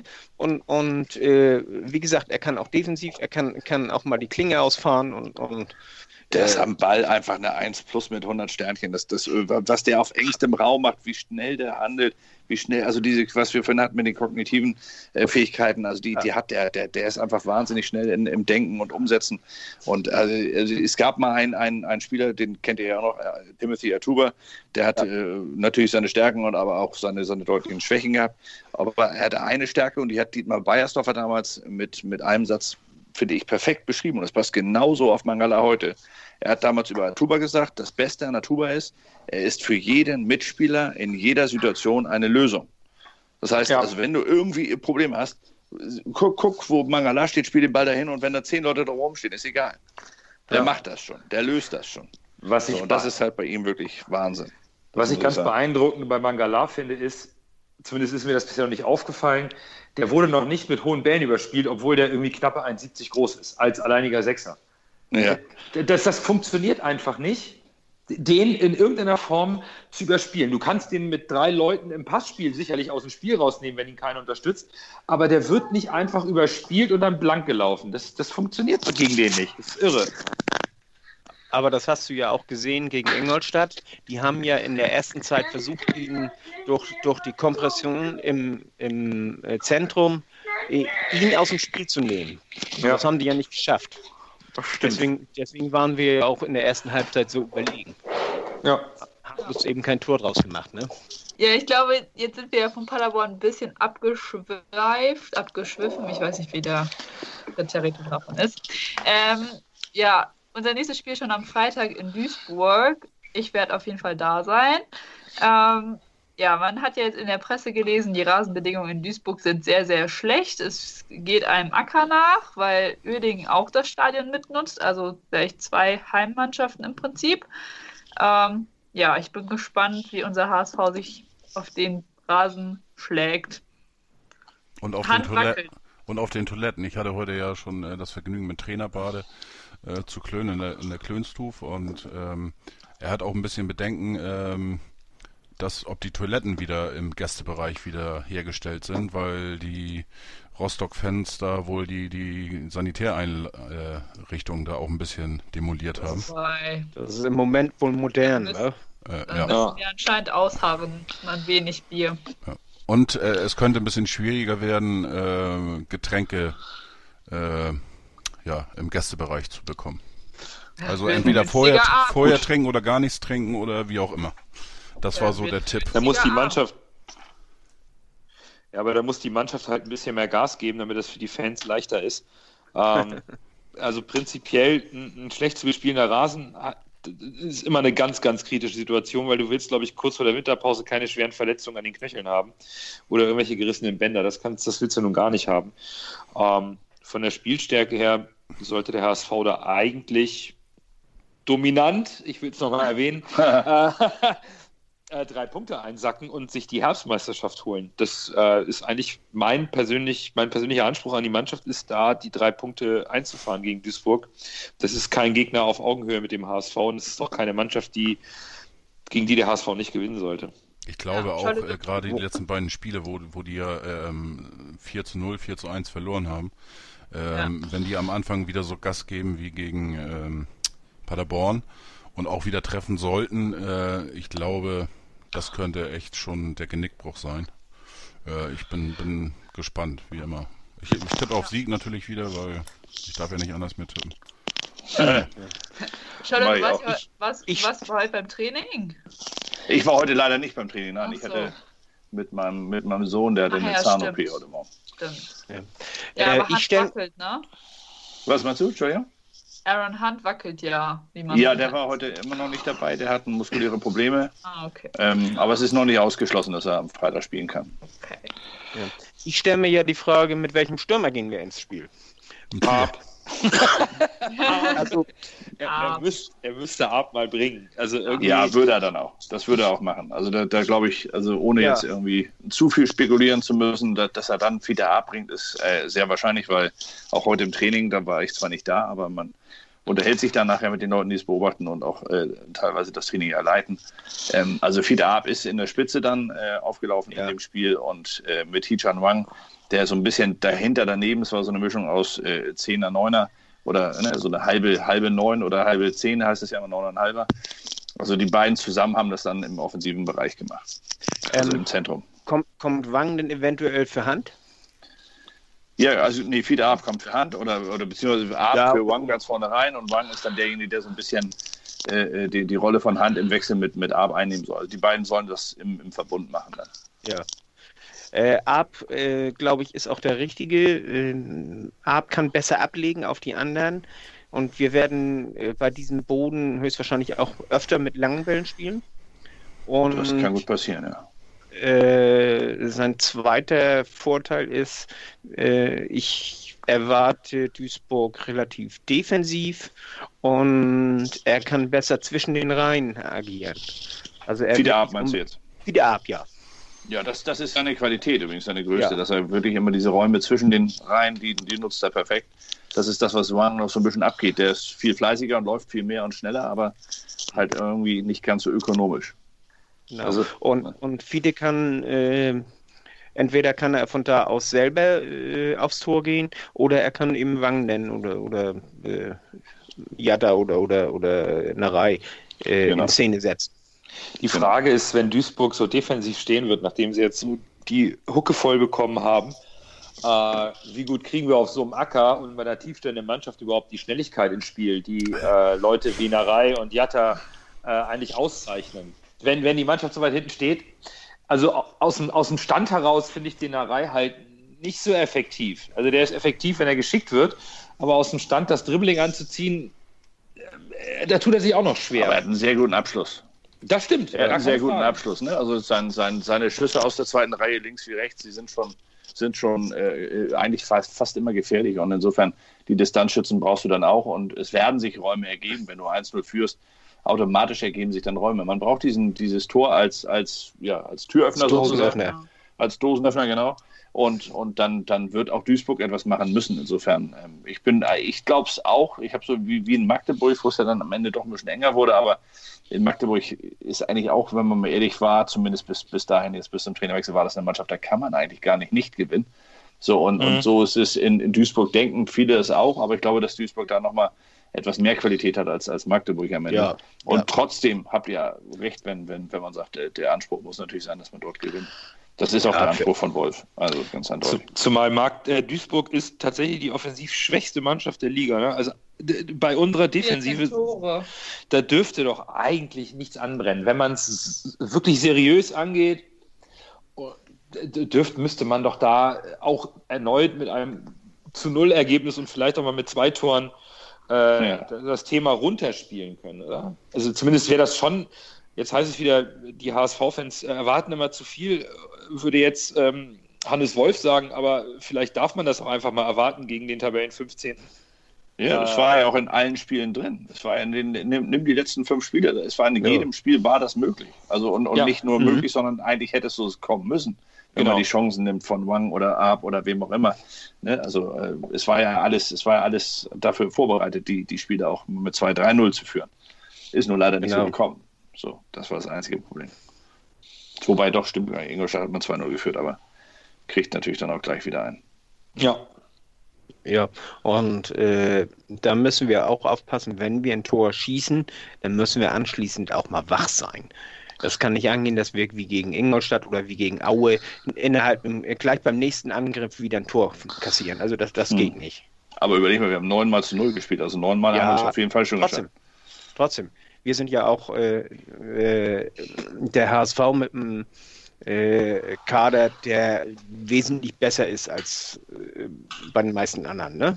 An, ansonsten wird die Mannschaft ja spielen wie, also äh, auflaufen wie bisher, oder?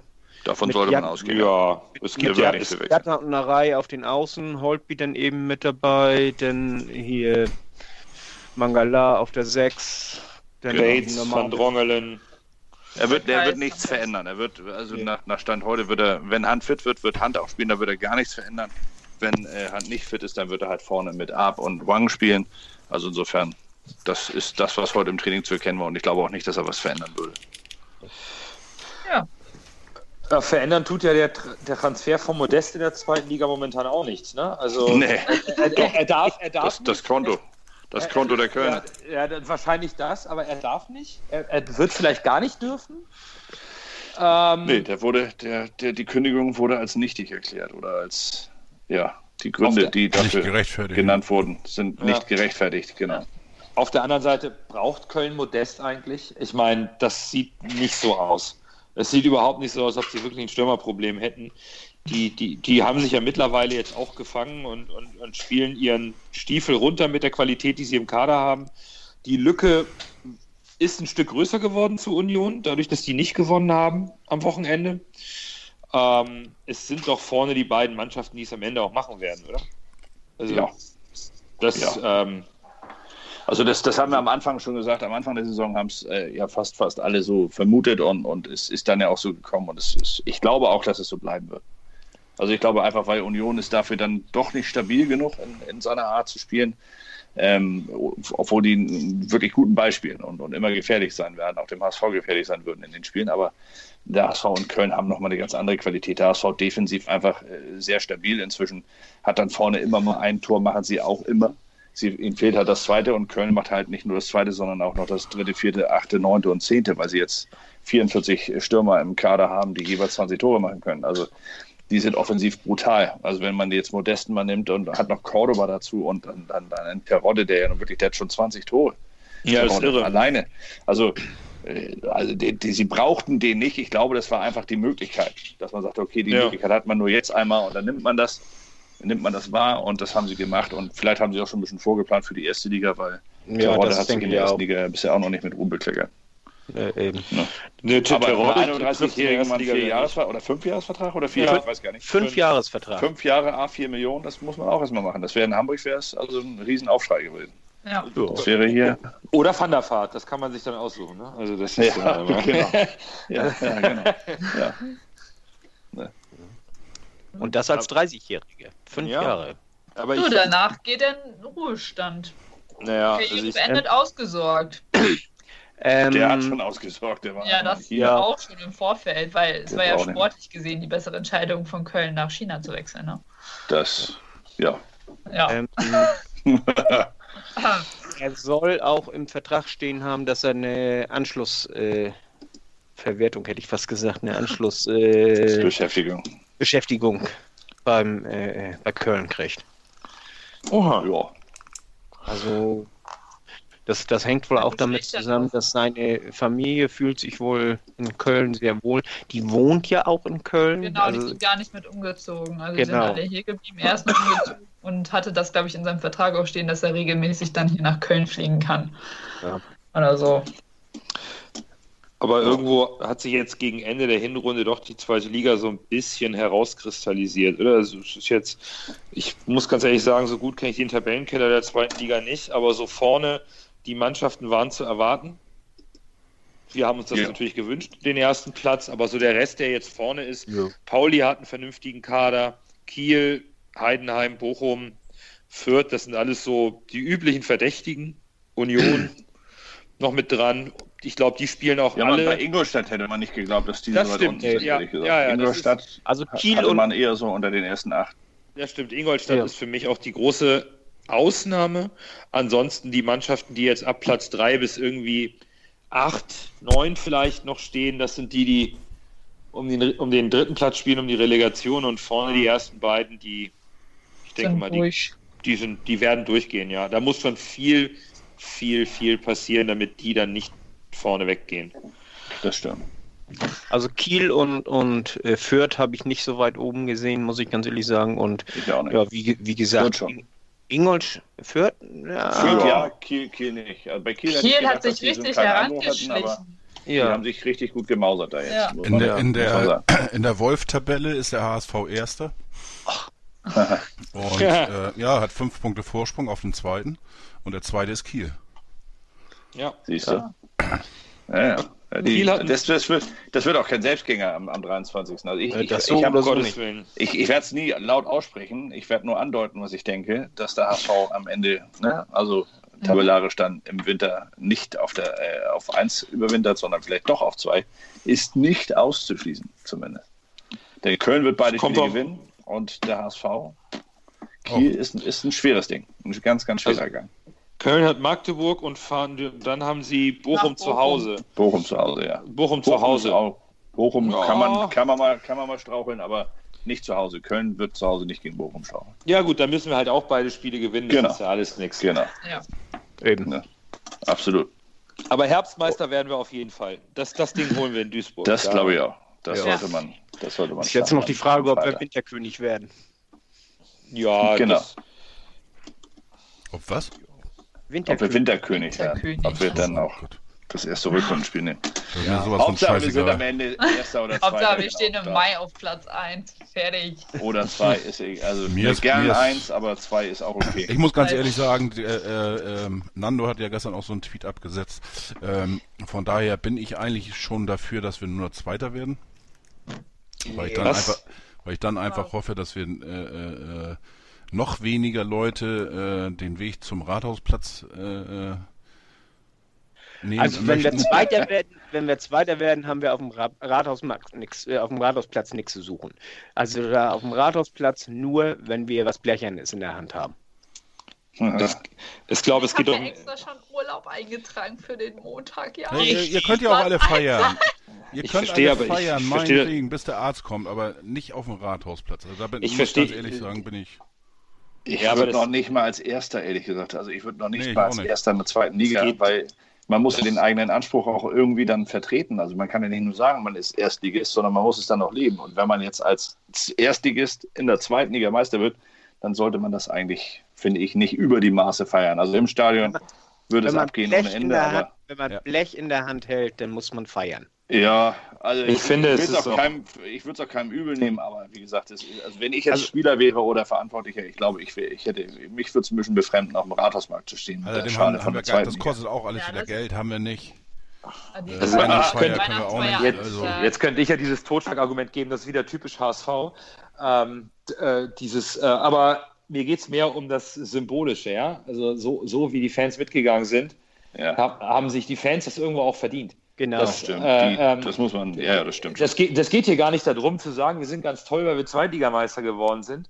Das ist irgendwo auch ähm, der, der Schulterschluss zwischen Mannschaft und Fans könnte da sozusagen seine, sein großes Finale erleben, nachdem man dieses Jahr durchgestanden hat. Und Ja. das ist nicht selbstverständlich, dass die Fans so mitgehen. Ach, das ist im Gegenteil. Also das hast du in Köln jetzt noch, weil, aber die kennen das auch schon. Ja, genau. In, in Hamburg muss man ganz ehrlich sagen, also das war, das war ja das, das war eigentlich die Geschichte des Abstiegs, war das Verhältnis Fans zum Verein. Und, und dass die dann trotz allem, was hier in den letzten Jahren angestellt wurde, wo ja nun wirklich auch äh, Fehler gemacht wurden, noch und nöcher, die wirklich schon 100 Jahre im Vorfeld erkennbar waren, die also ich, ich behaupte sogar in einigen Fällen einfach nicht nur fahrlässig, sondern schon, schon fast mutwillig gemacht wurden. Ähm, also das war, das war äh, dramatisch. Ne- Nehmen wir nur den letzten Winter, wo man nicht nachbessert als personell. Das war einfach, das war ein Fehler, den, den kann man den Leuten nicht verzeihen, die an der, an der, in der Führung sitzen. Ähm, Nee. und, und das haben die Fans trotzdem am Ende nicht auf sich persönlich äh, gemünzt, sondern haben dann gesagt, pass mal auf, die Mannschaft kann nichts dafür, dass da oben irgendwelche Leute sitzen, die es nicht können. Genau. Insofern bleiben wir dran. Und das muss man sagen, ist, ist für mich die, das war die schönste Geschichte des Abstiegs oder die einzig schöne Geschichte des Abstiegs. genau. Genau. Ja, Scholle, wollen wir mal zu dir kommen? Jetzt haben wir jetzt so viel über Fußball geredet. Ich finde, jetzt können wir mal über die Raupenperle reden. Das können wir gerne machen. Ja, was, was wollt ihr denn wissen? Also mich würde mal interessieren, wie kommt jemand äh, direkt mal so als langjähriger Journalist, der dann ähm, so das Thema richtig professionelles Bloggen eigentlich mit, mit Dieter Matz so ein bisschen mitbegleitet, dazu zu sagen, das mache ich hauptberuflich. Ist das nicht ein immenses Risiko überhaupt aus äh, sicheren Anstellungen jetzt zu hoffen, äh, mit einem Blog äh, den Lebensunterhalt für äh, Frauen und Kinder verdienen zu können und für sich selbst äh, in einer Zeit, wo im Internet gefühlt jeder einen Blog schreiben kann. Also das Ja. ist, ja, finde ich schon, äh, finde ich schon mutig. Ja, das, das, das mag sein, dass es, dass es auf der einen Seite mutig äh, wirkt. Auf der anderen Seite muss ich sagen, ähm, weiß ich ja auch, welche Wirkung so ein, so ein Blog hat. Das habe ich ja beim, beim Abendblatt miterlebt. Und ich weiß halt auch, welche Wirkung ein Blog noch erzeugen kann, wenn man, wenn man gewisse Freiheiten hat und Möglichkeiten hat, sich, sich zu entwickeln. Und diese Gespräche waren ja lange in, in Gange mit dem Abendblatt. Und ich habe da auch immer wieder versucht, verschiedene Dinge anzuschieben, die zum Teil dann auch aus Kostengründen nicht, nicht umgesetzt werden konnten oder man wollte es teilweise auch nicht. Und dann war halt irgendwann der Punkt zu sagen, was mache ich jetzt? Gehe ich jetzt in ein Produkt rein, das ich gar nicht selbst bestimme, wo ich dann gar nicht weiß, wie es sich entwickelt, weil ich es nicht direkt beeinflussen kann? Oder mache ich es selber und, und weiß ganz genau, ich bin meines eigenen Glückes Schmied und das habe ich dann halt äh, machen können, da ich da auch einen sehr, äh, äh sehr, sehr äh, zuverlässigen und guten Partner gefunden habe, der das mit mir zusammen macht.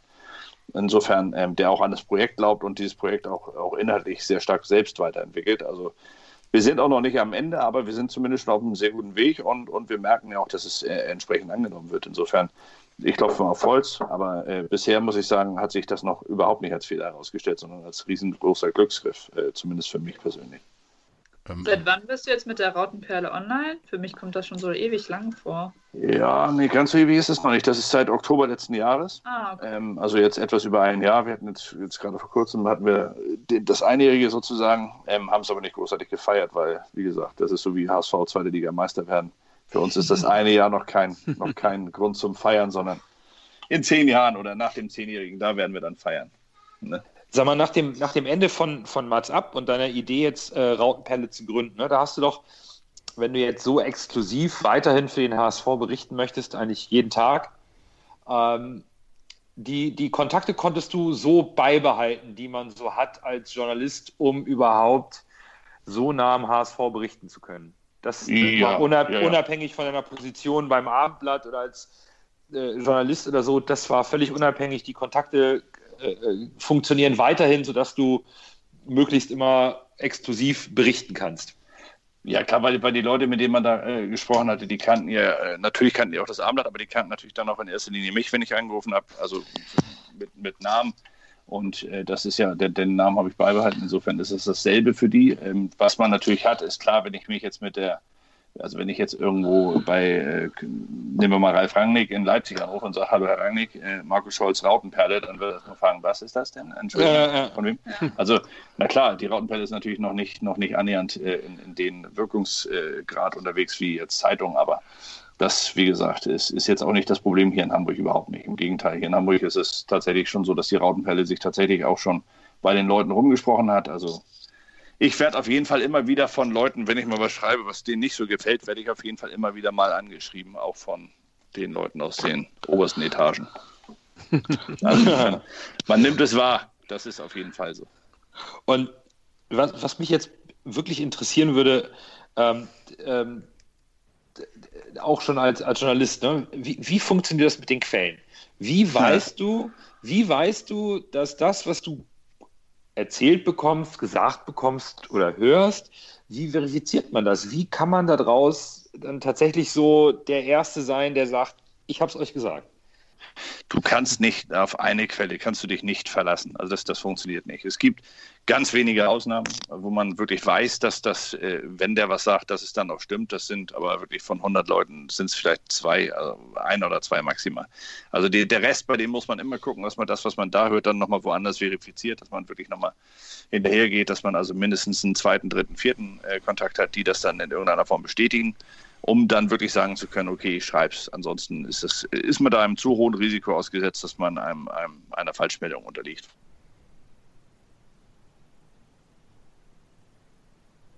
Also wollen wir uns wenn man es nicht so lanciert, dass sie... Ups, was war das? Hallo? Ich weiß es nicht. Ja. Da hat der, bei mir hat sich irgendwie gerade ein Band rückwärts abgespielt, aber ja, ich weiß nicht, ob ihr es auch gehört habt. Irgendwie, irgendwas war da, ganz komisch. ja, nein, aber es ist, um, um da nochmal anzusetzen, also die, die, ja. die Leute wissen schon sehr genau auch, wie sie, wie sie die Presse für sich nutzen können. Also die mhm. ne, gehen auf Vertrauen und erzählen dir dann im Vertrauen Dinge, um diese Geschichten dann auch am Ende an die, an die Öffentlichkeit zu lancieren. Also da muss man sehr vorsichtig sein, das, das lernt man aber und, und dann weiß man am Ende auch seine Pappenheimer einzuschätzen. Jetzt, jetzt, jetzt freuen sich ja wir HSVer, wir Fans darüber, dass eigentlich für unser Gefühl deutlich weniger lanciert wird in die Presse als noch vor einiger Zeit. Ne? Also wir, wir haben ja das Gefühl, so viel kommt gar nicht mehr so an die Öffentlichkeit. Es ist deutlich äh, dichter im Verein, es gibt nicht mehr so viele Lecks. Ähm, wie ist es denn bei dir? Jetzt erfährst du was und, und schreibst das. Du gehst ja bewusst dann auch das Risiko ein, der Buhmann zu sein, wenn die Info komplett daneben ist. Äh, ist das einfach Klar, äh, das gewolltes Risiko, das musst du in Kauf nehmen? Oder hast du das Gefühl, dass deine Glaubwürdigkeit auch darunter leidet, wenn du zu oft daneben liegst mit exklusiven ja, Informa Informationen. Also natürlich, wie regelt man wenn, das? Wenn das, wenn das passiert, dann muss man sich selbst hinterfragen. Dann hat man ein großes Problem sogar, weil dann vertraut man den falschen Quellen. Ähm, aber das, das ist eigentlich, muss ich sagen, also weder, ich, ich wüsste jetzt keine Zeitung, weder ein Blog noch eine Zeitung, äh, wo, wo das so ist. Insofern ähm, man hat immer mal äh, Geschichten, die man vielleicht auch falsch interpretiert oder wo man dann halt auch die falschen Schlüsse draus zieht. Das, das gibt es ja auch. Man kann auch Dinge falsch beurteilen. Also ich habe ja, ich bin ja im Endeffekt bin ich ein Schreiber und, und schreibe über eine Gesamtsituation, die ich jetzt so wahrgenommen habe. Vielleicht im Austausch mit vielen anderen Leuten so, aber äh, am Ende ist es ja doch meine ganz subjektive Meinung, die ich da äh, darstelle dass ich da auch mal falsch liege, das, das muss ich einfach in Kauf nehmen. Das ist völlig mhm. normal. Das ist wie in jeder Diskussion. Aber ähm, man muss natürlich schon aufpassen, dass man, wenn man wirklich äh, äh, so, also Meldungen mit einem Wirkungsgrad, auch mit einem, mit einem, mit, mit Folgen, wenn man die aufschreibt, dann muss man sich wirklich schon sicher sein, dass es auch stimmt. Ansonsten hat man wirklich ein Problem. Okay. Okay. Ja, wie bist du eigentlich zum Sportjournalismus gekommen? Also hast du irgendwie Sport studiert oder? Nee. Nee, nee. Also ich, ich, wollte immer, ich wollte immer Sportreporter werden und natürlich dann am Ende äh, am liebsten auch HSV-Reporter, weil ich ja früher selber ja. als Fußballspieler immer ins Stadion gelaufen bin zum HSV und ähm, nee, bei, bei, mir hat es sich tatsächlich so gegeben, dass ich äh, ähm, studiert habe. Ich habe Jura studiert und habe mein äh, Repetitorium gemacht und äh, hatte dann zwei Monate Luft zwischendurch. Und diese zwei Monate Luft habe ich dann genutzt, um beim Abendblatt ein Praktikum zu machen. Das wurde mir damals dann angeboten und habe dann äh, beim Sport das Praktikum gemacht, bin dann auch gleich beim HSV-Reporter mitgelaufen und einer von zwei HSV-Reportern damals ist zu dem Zeitpunkt innerhalb dieser zwei Monate zum, zum Stern gewechselt und da wurde dann halt eine Position frei. Und der nette Chef Jan Hameyer damals, der äh, meinte in mir ein gewisses Potenzial zu erkennen und hat mich dann gefragt, ob ich Lust hätte, das weiterzumachen. Und das habe ich dann eine Zeit lang noch mit Studium parallel weitergemacht und äh, bin dann am Ende aber auch da geblieben. Ah, cool. Ja. Aber es muss, ich muss sagen, es ist, äh, man hat auch ein Opfer äh, bringen müssen, denn diese, diese romantische Vorstellung, dass da unten irgendwie jetzt elf Freunde auf dem Platz stehen und die ackern zusammen und gehen danach zusammen was trinken und, und haben wirklich nur, nur das, das große Ziel, den HSV nach vorne zu bringen, das hat sich schon innerhalb der ersten zwei, drei Wochen äh, sehr, sehr stark verkehrt. Also da wusste man sehr schnell, dass, das, dass diese Vorstellung also wirklich ganz weit weg von der Realität ist. Ah. Wie ja, viel Liebe zum Verein verliert man eigentlich, wenn man die ganzen Insider-Geschichten oder, oder so nah dran ist, dass man bei einigen Sachen entweder die Romantik äh, auf der Strecke bleibt oder man die Hände über den Kopf zusammenschlägt und sagt, wieso macht ihr das? Ähm, wie schwer ist es da überhaupt noch, äh, Fan zu bleiben? Also richtig leidenschaftlich. Ja, das, das Schöne ist ja, dass, dass der Verein ist ja, ist ja irgendwie so, so, so unpersönlich. Das heißt, der, der Verein ist immer der HSV. Das heißt, der kann nichts machen, der ist, der ist unschuldig. Die Leute, die drin wirken, die haben halt dann am Ende die Schuld, dass es schlecht wird. Und auf die Leute kann man schon mal sauer sein, da kann man schon mal sagen, Leute, das ist doch nicht euer Ernst, das macht ihr mit Absicht oder es geht euch doch gar nicht um den HSV, sondern um euch. Das passiert immer wieder. Das ist auch im, beim HSV mit Sicherheit gar nicht so großartig anders wie zu anderen Vereinen äh, im Vergleich, aber ähm, stimmt schon. Also was das betrifft, die Romantik, die ist äh, na, nicht komplett, aber doch schon. Eigentlich doch, eigentlich ist sie komplett auf der, auf, der, auf der Strecke geblieben, das muss man sagen. Also Romantik hat da auch nichts zu suchen. Die gehört, die gehört da nicht mehr dazu, die ist in dem Geschäft schon lange, lange abgeschafft. Ganz wenige Leute haben, Entschuldigung, das ist, es gibt ganz wenige Ausnahmen. So wenn man jetzt zum Beispiel, wenn ich, wenn ich so, so einen Fiete abnehme, deswegen ist das so schön. Wenn man mal sieht, dass da wieder jemand kommt, der wirklich noch mit dieser, mit dieser naiven, romantischen Haltung rangeht, der HSV ist mein Verein und dem, dem möchte ich was Gutes tun.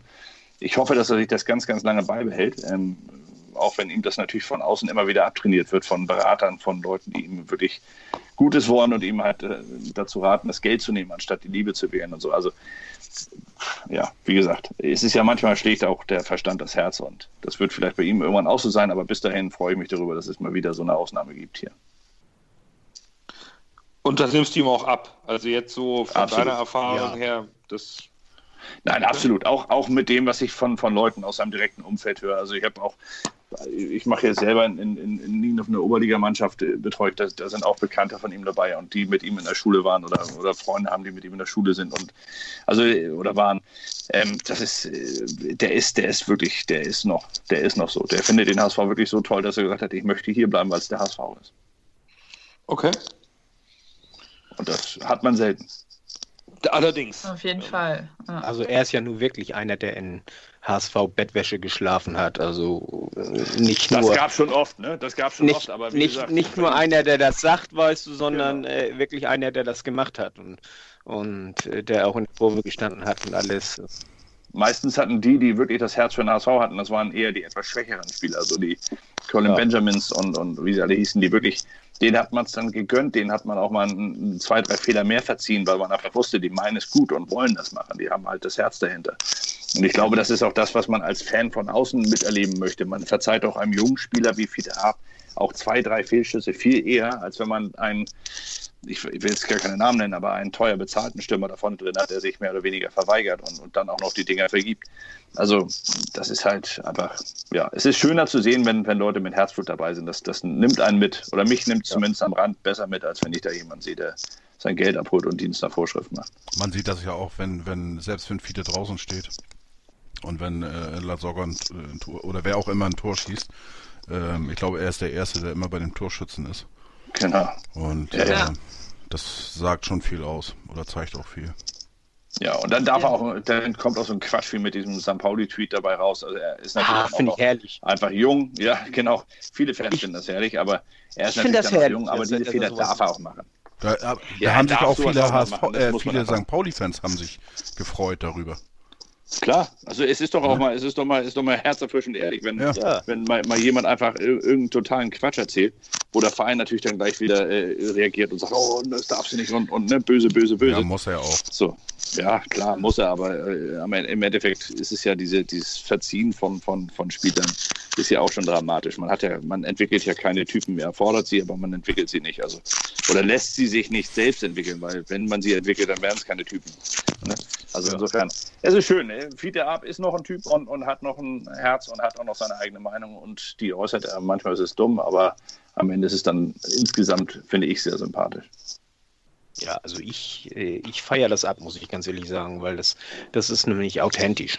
Und das, genau. ist, das ist ja letztendlich genau. auch das, was wir sehen wollen. Und wir sagen ja auch immer, wir suchen Typen, wir wollen, wollen äh, es, es fehlen die Typen im, im Fußball. Und wenn du dann die Interviews hörst, äh, die sind so austauschbar da, da äh, musst du bloß den richtigen Verein einsetzen, weißt du, und ansonsten klingen die alle gleich.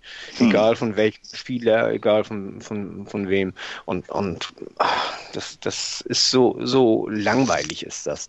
Und Alles. da finde ich das ein, einfach klasse, wenn, wenn äh, so ein Fiete Ab daherkommt und sagt, boah, ey, der HSV, das ist mein Verein schon von Kind auf an und dem man das auch so richtig anmerkt und, und dem dann eben auch mal so rausrutscht, scheiß St. Pauli oder sowas. Also, genau. Äh, also ich kann euch sagen, es gab, es gab Phasen, äh, auch beim HSV, das ist jetzt aktuell mit der, mit der Presseabteilung nicht der Fall, aber es gab es früher mal, dass da, da wurden dann Interviews, die werden ja immer nochmal gegengelesen. Man schickt sie dann also abgetippt nochmal rüber, damit die nochmal gucken können, ist das auch alles so, wie ich es gesagt habe.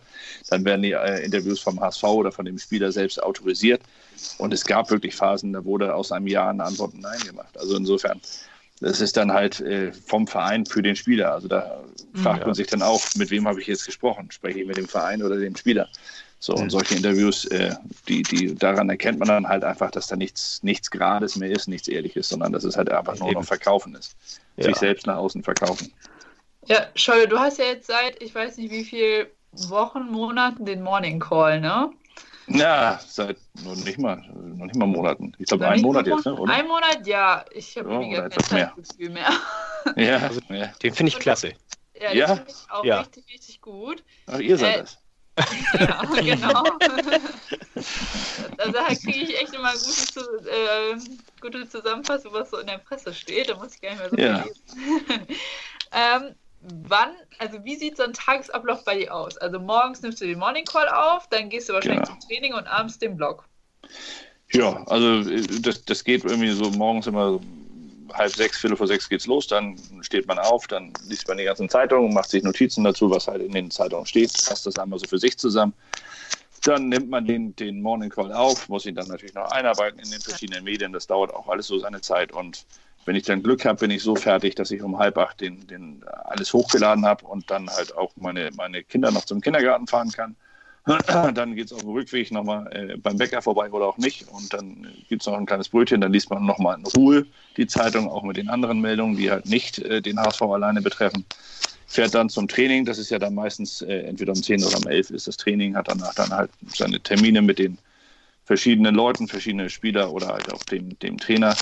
Ähm, ja, und dann geht es ins Büro, dann wird telefoniert, dann werden Geschichten recherchiert und, und äh, aufgeschrieben und dann ist man immer abends um 19 Uhr, 19.30 Uhr ist man meistens äh, dann auch fertig und hat den Blog online gestellt.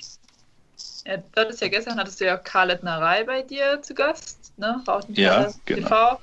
Ähm, sprichst du die Spieler einfach so an oder Unterschiedlich. Also ich muss, ich muss natürlich Rücksicht nehmen auf das, was der HSV sagt. Das heißt, ich muss natürlich schon mit der Presseabteilung Kontakt haben. Ja. Äh, bei, bei Kadernerei war es so, dass ich ihn schon mal früh angesprochen hatte, als der HSV gegen Köln gespielt hatte. Hatte mir damals das Go vom HSV geholt. Das war auch okay für die. Habe jetzt vergessen, nochmal nachzufragen. Habe dann Kalle direkt angesprochen. Er hat auch direkt zugesagt. Und dann kam so kurz bevor er dann in die Sendung kam, kam dann eine, eine, eine Nachricht vom, vom HSV so, wann, wann wolltest du uns eigentlich fragen, ob er dabei bei dir in der Sendung sitzen darf? Und dann fiel es mir erst ein, dass ich, oh, Entschuldigung, war keine ja. Absicht.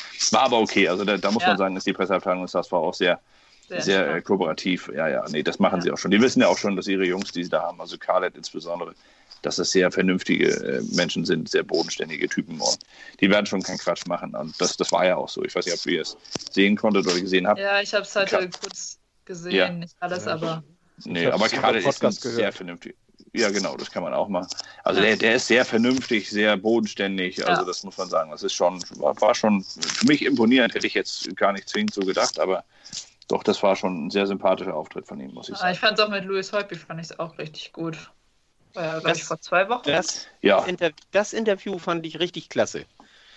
Das ja, muss ich ganz ehrlich sagen. Ja, also, also da hat äh, Louis äh, so richtig äh, das kam richtig ehrlich rüber, weißt du, nicht, nicht dieses äh, normale Geschnacke oder so. Wir hatten dann ja auch gerade das Unentschieden gehabt äh, gegen Berlin. Da genau. merkte man ihm an, er ist sauer, das pisst ihn an. Und, und ich, ich habe ihm das wenigstens alles abgenommen, was er da gesagt hat. Und äh, das hat man nicht immer. Ich auch. Nein, das ist, es soll ja auch, der, der, der Rautenperlen-Talk ist ja jetzt auch nicht mehr direkt nach dem Spiel. Wir haben es ja früher immer nach den Spielen direkt gemacht, eine halbe Stunde später. Dann hat man natürlich sehr, sehr inhaltlich, ist man sehr, sehr stark aufs Spiel eingegangen und auf sportliche. Der Rautenpentalk soll jetzt das Spiel natürlich mit betrachten, aber soll eigentlich eher auch um den, um den jeweiligen Gast dann gehen. Und das war, fand ich auch mit, mit Mike Goebbels oder Christian Titz und wer alles da war, jetzt Marcel Jansen. Also es war, es kommt dann immer ganz gut rüber, finde ich, was, was das für Typen sind. Und das, das soll es auch sein am Ende. Das kann man natürlich noch deutlich intensivieren, aber wie gesagt, wir sind halt auch noch nicht am Ziel. Du hast es auch wöchentlich, ne? Das haben wir, machen wir bis jetzt, genau, wir machen es ja. bis jetzt wöchentlich. Genau. Immer, immer am Montag nach den Spielen, beziehungsweise genau. am Montagsspieltag dann. dann Dienstags. Dienstag. Ja. Genau. Okay. Machst du auch noch für andere Zeitschriften, irgendwie, äh, Zeitungen oder so oder Medien irgendwelche Berichte? Ja, du hast, du hast immer, wenn, wenn der HSV irgendwo auswärts spielt, dann, dann kommen immer ähm, hier und da Anfragen von verschiedenen Zeitungen, für die man früher auch schon geschrieben hat, wenn der HSV da gespielt hat auf der Ecke. Also das gibt schon noch, da, da kommt immer was dazu. Aber das ist auch ein Austausch jetzt. Ich habe eigentlich eher versucht, mir in den verschiedenen äh, Städten jetzt äh, auch andere Blogs äh, zu suchen, wo dann, wo man sich mal austauscht, dass man einen Austausch hat von, von ihm, wie sieht er den HSV aus der Distanz, also wenn er jetzt HSV ja. in Köln spielt zum Beispiel, oder Köln hier in Hamburg gespielt hat, hatte ich einen Kölner Kollegen, der einmal geschrieben hat, wie Köln den HSV wahrnimmt. Und ich finde das auch immer ganz interessant, weil man da mal eine andere Blickweise kriegt. Gerade ja. bei den Kölnern, oder Anke, da ist es ja immer. Ja. Bisschen, ne? also insofern, da sind wir wieder. Aber ja. ja das, sowas, sowas finde ich auch mal interessant. Es muss, es muss auch mal, es muss auch mal ein bisschen was, was Neues rein, was Frisches. Ja. Äh, und du hattest ja hier, als wir gegen Bochum gespielt haben, glaube ich, da hattest du ja Christian Hoch, ne? Genau, Christian Hoch, genau, Christian Alexander, den, der ist ein sehr guter ja. Bekannter von mir, den, der jetzt auch bald nach Hamburg wieder zurückkommt, hoffe ich zumindest. Echt? Und ähm, ja, also zumindest ist das der Plan. Und oh. ja, ich bin da also stetig im Austausch mit ihm, weil ich ja. halte ihn auch für einen sehr guten Journalisten. Er ist ja. ein sehr, sehr ehrgeiziger, guter Journalist. Was, was er bloß falsch macht, ist, er hat ja auch seinen Fuß, Fußball Insight Podcaster mhm. und er vergisst immer seinen Namen zu sagen. Er stellt immer alle vor, bloß sich selbst nicht. Ja, Aber du, du weißt, wer er ist. Also insofern hat er schon mal eine ganze Menge richtig gemacht. Ne? Naja, ich kannte ihn vorher ja schon. Also Ach so, okay. Ich, ich kenne ihn, okay. kenn ihn über Twitter. Ah. Und äh, so komme ich ja auch erst nur zu seinem Blog da, äh, zu seinem Podcast da. Äh, aber äh, wie gesagt, äh, ich, ich kenne ihn schon und ich äh, habe ihn schon ein paar Mal angeschrieben. Ich sage, Christian, du musst dich auch selbst nennen. Du wirst doch schließlich letztendlich auch mal irgendwie Karriere machen in dem Bereich und dann müssen sie deinen Namen kennen. Der, der wird Karriere machen, glaub mir. Ja, ja das glaube ich ja. auch. Guter, also... intelligenter, ehrgeiziger Junge. Der, der, wird, ja. der wird was schaffen. Ja. Jetzt habe jetzt hab ich mal eine direkte Frage, weil du es eben gerade angesprochen ja. hast, dass der Kollege von dir ein sehr guter Journalist ist. Wie misst du das? Wie, wie misst man, dass jemand ein guter Journalist ist? Weil er echte gute Stories bringt, weil er die besten Quellen hat oder ähm, also wie, wie, kann man das benennen? Weil ich glaube, Journalismus nee, ist, ist ja all, all das, was, glaube ich, äh, gerade äh, speziell wenn es um den Sportbereich geht, da, da überschlagen sich ja alle mit, mit gutem Journalismus in Anführungsstrichen. Da geht es ja auch viel um Verkaufszahlen, um Klicks, um alles Mögliche, aber doch nicht ja. mehr um die Tiefe der Stories. Nein, aber genau das ist, das ist der Unterschied. Also er ist, er ist jemand, der verschiedene Herangehensweisen wählt. Also jetzt gab es da die Geschichte, ich weiß gar nicht, war die in, auf Schalke, wo eine Dame belästigt wurde im, im Stadion und da hat er sich hat es geschafft, dass die Dame dann bei ihm im, im Studio saß, glaube ich, und, und sich dazu geäußert hat, was da passiert ist. Also es geht zum einen natürlich dann darum, dass man äh, gut recherchieren kann, dass man wirklich die Leute auch äh, zu Wort bringt, die äh, entscheidend sind für den Inhalt der Geschichte. Die, das macht er, finde ich, sehr gut. Er hat sehr interessante redaktionelle Ansätze. Das heißt, er macht verschiedene äh, äh Projekte, die in verschiedenen äh, ja, Stilrichtungen äh, journalistisch sind. Die macht er und die, er macht sie fast alle sehr gut. Er moderiert sogar Live-Spiele oder kommentiert Live-Spiele. Ähm, er schreibt sehr gut, er ist äh, fußballerisch, hat er, hat eine gute Expertise, um, um mal bei ihm zu bleiben als Beispiel dafür, was ich glaube, was gut ist. Und er ist halt extrem hartnäckig. Das, zum Beispiel bei, bei der, bei der Bildzeitung in Hamburg hat man einen Karu Hesse, der, der hat überhaupt keine, der hat keine Freizeit, der wählt keine Freizeit, weil er immer für den HSV dran ist. Also das macht ihn dann auch aus. Das zeigt dann auch, dass er auch ein guter äh, Reporter ist. So, und das, das muss man auch mal anerkennen einfach. Und das sind, gibt bei verschiedenen Jungs oder bei verschiedenen Leuten gibt es verschiedene Dinge, die gut sind. Es gibt natürlich auch immer mal Dinge, die nicht so gut sind. Und ähm, bei Christian Alexander muss ich sagen, da stimmt das Paket am, äh, äh zu Beginn. Jetzt ist er noch ganz am Anfang seiner Karriere. Also der bringt aber schon sehr viel mit. Also Christian der wird seinen Weg gehen. Ab, der fiete ab unter den, unter den Sportreportern. ja, okay. Er und, hat und ja wo vor ein paar Jahren Rauten-Podcast gemacht. Ich weiß jetzt gar nicht, wie das Ding genau hieß, ehrlich gesagt. Da mhm. durfte ich auch einmal zu Gast sein mit äh, Rollo zusammen. Ja. Das war ganz nett. Ja. Und ja. Christian hatte ich bei mir in der Klönstufe zu Gast ähm, vor dem Spiel gegen Bochum. Ja. Und da muss ja, ich auch sagen, der ist äh, wirklich nett, kompetent und äh, äh ruhig, sachlich und äh, der scheint ja echt seinen Weg zu gehen. Also. Ja, absolut. Finde ich auch. Also, und der, der ist sehr gut. Und wo steht Scholle in der, äh, äh in der Qualitätsstufe? oh Gott, das müssen andere sein. Das kann ich nicht sein. Ähm, wo, ja, aber wo würdest du dich jetzt selber einordnen? Wenn du jetzt mal so ein bisschen reflektierst, ähm, hattest du schon mal so richtige äh, Stories, die total daneben waren, wo du voll reingefahren bist? Hattest du schon mal Sachen, die total exklusiv dein Ding waren, wo du genau getroffen hast, wo du der Erste warst? Wie hält sich das Klar, die Waage? Alles. Nein, das, das hat man alles schon. Man hat, man hat Geschichten, wo man auf die falsche Quelle vertraut hat. Man hat, man hat, ähm, man hat aber auch Geschichten, wo man halt einfach äh, äh wirklich mal ganz vorne war. Ich hätte äh, zum Beispiel die, die, die größte Geschichte, die ich jemals hatte, die ist am Ende gar nicht erschienen, weil derjenige, der mir vorher noch an Eidelstadt eine Versicherung abgegeben hat, hat diese dann ganz, ganz kurz vor Schluss doch zurückgezogen und hat mir das dann auch erklärt, dass er sich halt einfach zu viele Repressalien dadurch äh, äh, oder dachte, dass zu viele Repressalien auf ihn zukämen danach was dann auch verständlich war. Ich habe es auch verstanden, aber es war sehr schade, weil es war eine ganze Seite im Hamburger Abendblatt, wo man eine ganze Menge aufgedeckt hätte von Dingen, die wirklich die keiner wissen möchte. Aber ähm, es gibt es gibt da Auf und Abs, also das muss man ganz ehrlich sagen. Es gibt viele tolle Geschichten, es gibt viele Geschichten, die man dann bei den Kollegen zuerst liest, ähm, aber heutzutage ist auch diese, diese Qualität der, äh, ähm, der, der Exklusivnachrichten, die hat deutlich abgenommen durch diese ganzen sozialen Medien. Also mhm. ich weiß gar nicht, wie ihr das seht, aber wenn ihr jetzt, wenn jetzt äh, die Bildzeitung zum Beispiel zuerst weiß, dass Fiete Ab einen Kreuzbandriss hat, dann steht das aber drei Sekunden später, steht es auch in dem Tweet von der Morgenpost und äh, dann auch beim ja. Abendblatt und, und am Ende ja. der Leser, der Leser an sich, der nimmt das gar nicht mehr so wahr. Das war früher noch eine ganze Ecke anders. Also als ich angefangen habe, Reporter zu sein, äh, 2000 äh, war das, oder 99, 2000, da äh, war es dann tatsächlich noch so, dass man, dass man wirklich dann äh, gehofft hat am nächsten Morgen, dass die Kollegen das nicht haben. Da hat man sich die Zeitung gekauft und hat sich gefreut, wenn das nicht drin stand. So, da gab es diese sozialen Medien noch nicht, die das alles zusammen, oder diesen Morning Call, der das dann mhm. einmal zusammengefasst ja, hat, die gab es ja. damals ja so in der Form nicht. Okay. Aber jetzt mal ganz konkret, was war also, deine beste Geschichte, die du so exklusiv hattest im Rahmen des HSV, deiner HSV-Zeit? Oh, das ist also exklusiv natürlich, wenn, wenn du Spielerverpflichtungen zuerst hast oder, oder, oder auch Abgänge zuerst hast, ähm, die schön oder das, das äh, in der Wirkung größte hatte ich mal, das war ein Interview mit, mit äh, Frank Rost oder mit Timothy Atuba, der hat damals über den über seine Anfeindungen hier gesprochen in, in Hamburg auch, wie er äh, fremdenfeindlich angegangen wurde. Mhm. Ähm, Frank Rost hatte sich damals ja gegen die Verpflichtung von Roman Grill als Sportchef ausgesprochen und hat das äh, sehr deutlich gemacht in dem Interview. Und das führte dazu, dass dann der Aufsichtsrat, der vorher noch mehrheitlich dafür gestimmt hätte, dann am Ende gesagt hat, okay, er hat recht, das können wir nicht machen. Okay. Und, äh, also solche Sachen, das sind, das, das sind so, da, da, merkst du dann auch mal, dass das, was man, was man äh, aufschreibt, dass das auch eine Wirkung hat. Ne? Also ähm, insofern ist es schwer zu sagen, was die schönste ist. Es gibt auch schöne Geschichten, dass man halt einfach mit, mit Menschen über interessante Dinge spricht und, und die aufschreibt, die jetzt keine besondere Exklusivität haben, weil sie keinen, keinen nachhaltigen Wert äh, erzeugen in der Wirkung, mhm. aber die halt den Menschen gut beschreiben. Und das sind auch schöne Geschichten. Also das ist sehr, sehr unterschiedlich. Da würde ich mich jetzt gar nicht so festlegen, ehrlich gesagt. Okay.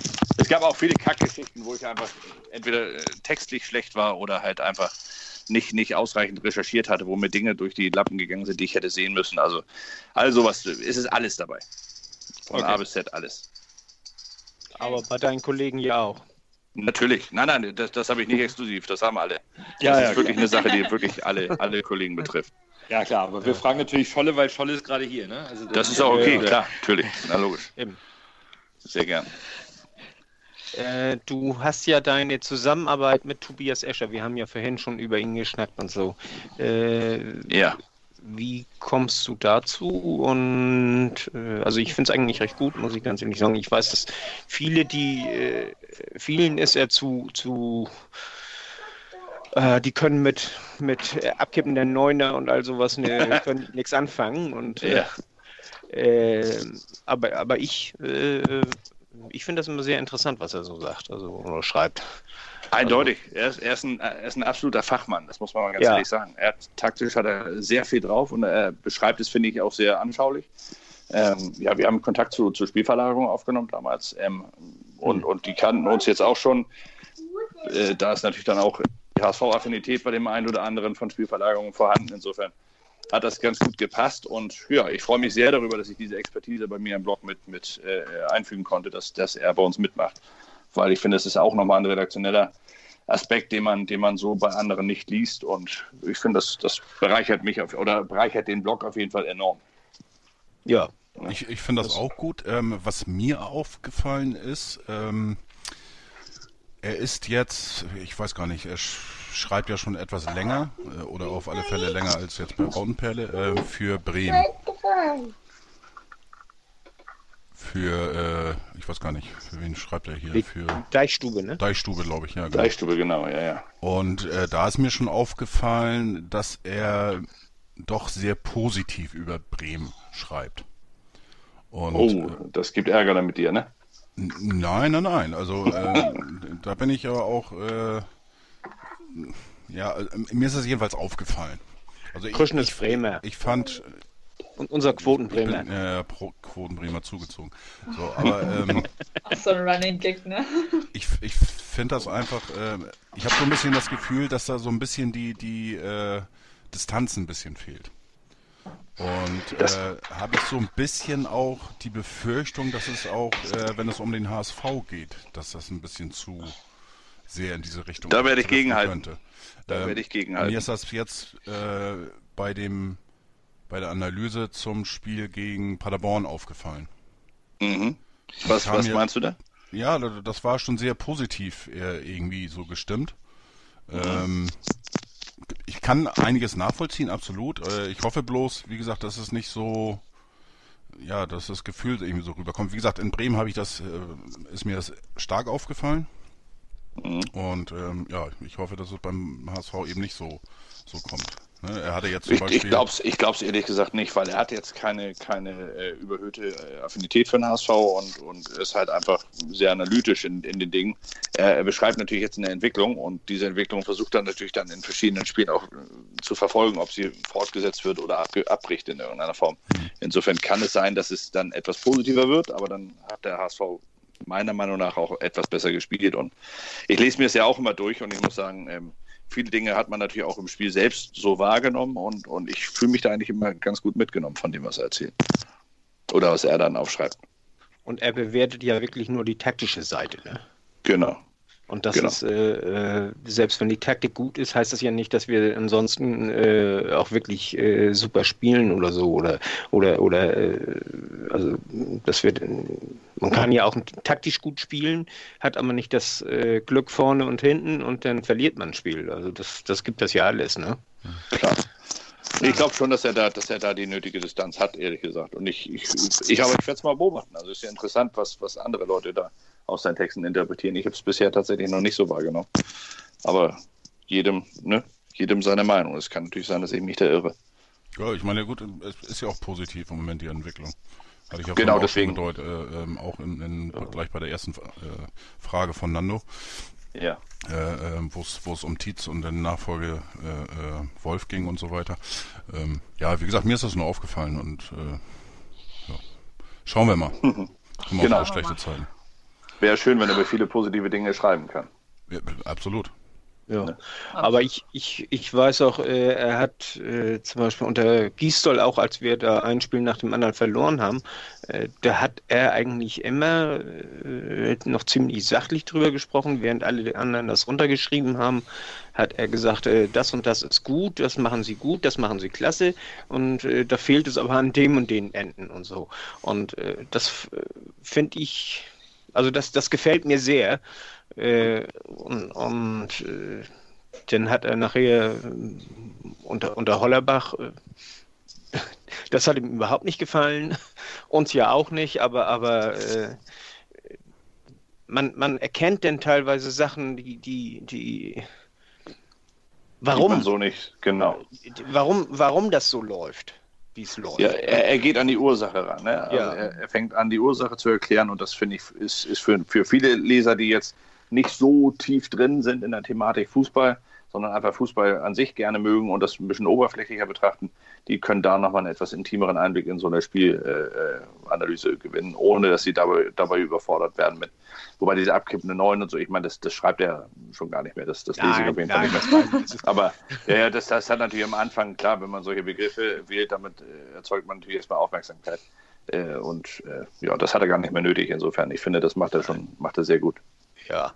ja. das war auch bloß übertrieben. Äh, Klar, äh, nee, alles gut. Als, als äh, rhetorische Übertreibung. Äh, ja, ja. Was, was mir auch aufgefallen ist, ist zum Beispiel, er war äh, mit, mit Gistol, wir haben ja äh, ziemlich chaotisch gespielt unter Gistol. Aber er war der einzige also viele haben gesagt, ja, meine Güte, überhaupt kein System und total wild und so. Er war der Einzige, der gesagt hat, ja, also äh, Ziel ist es, äh, Chaos ins Spiel zu bringen und davon zu profitieren. Jo.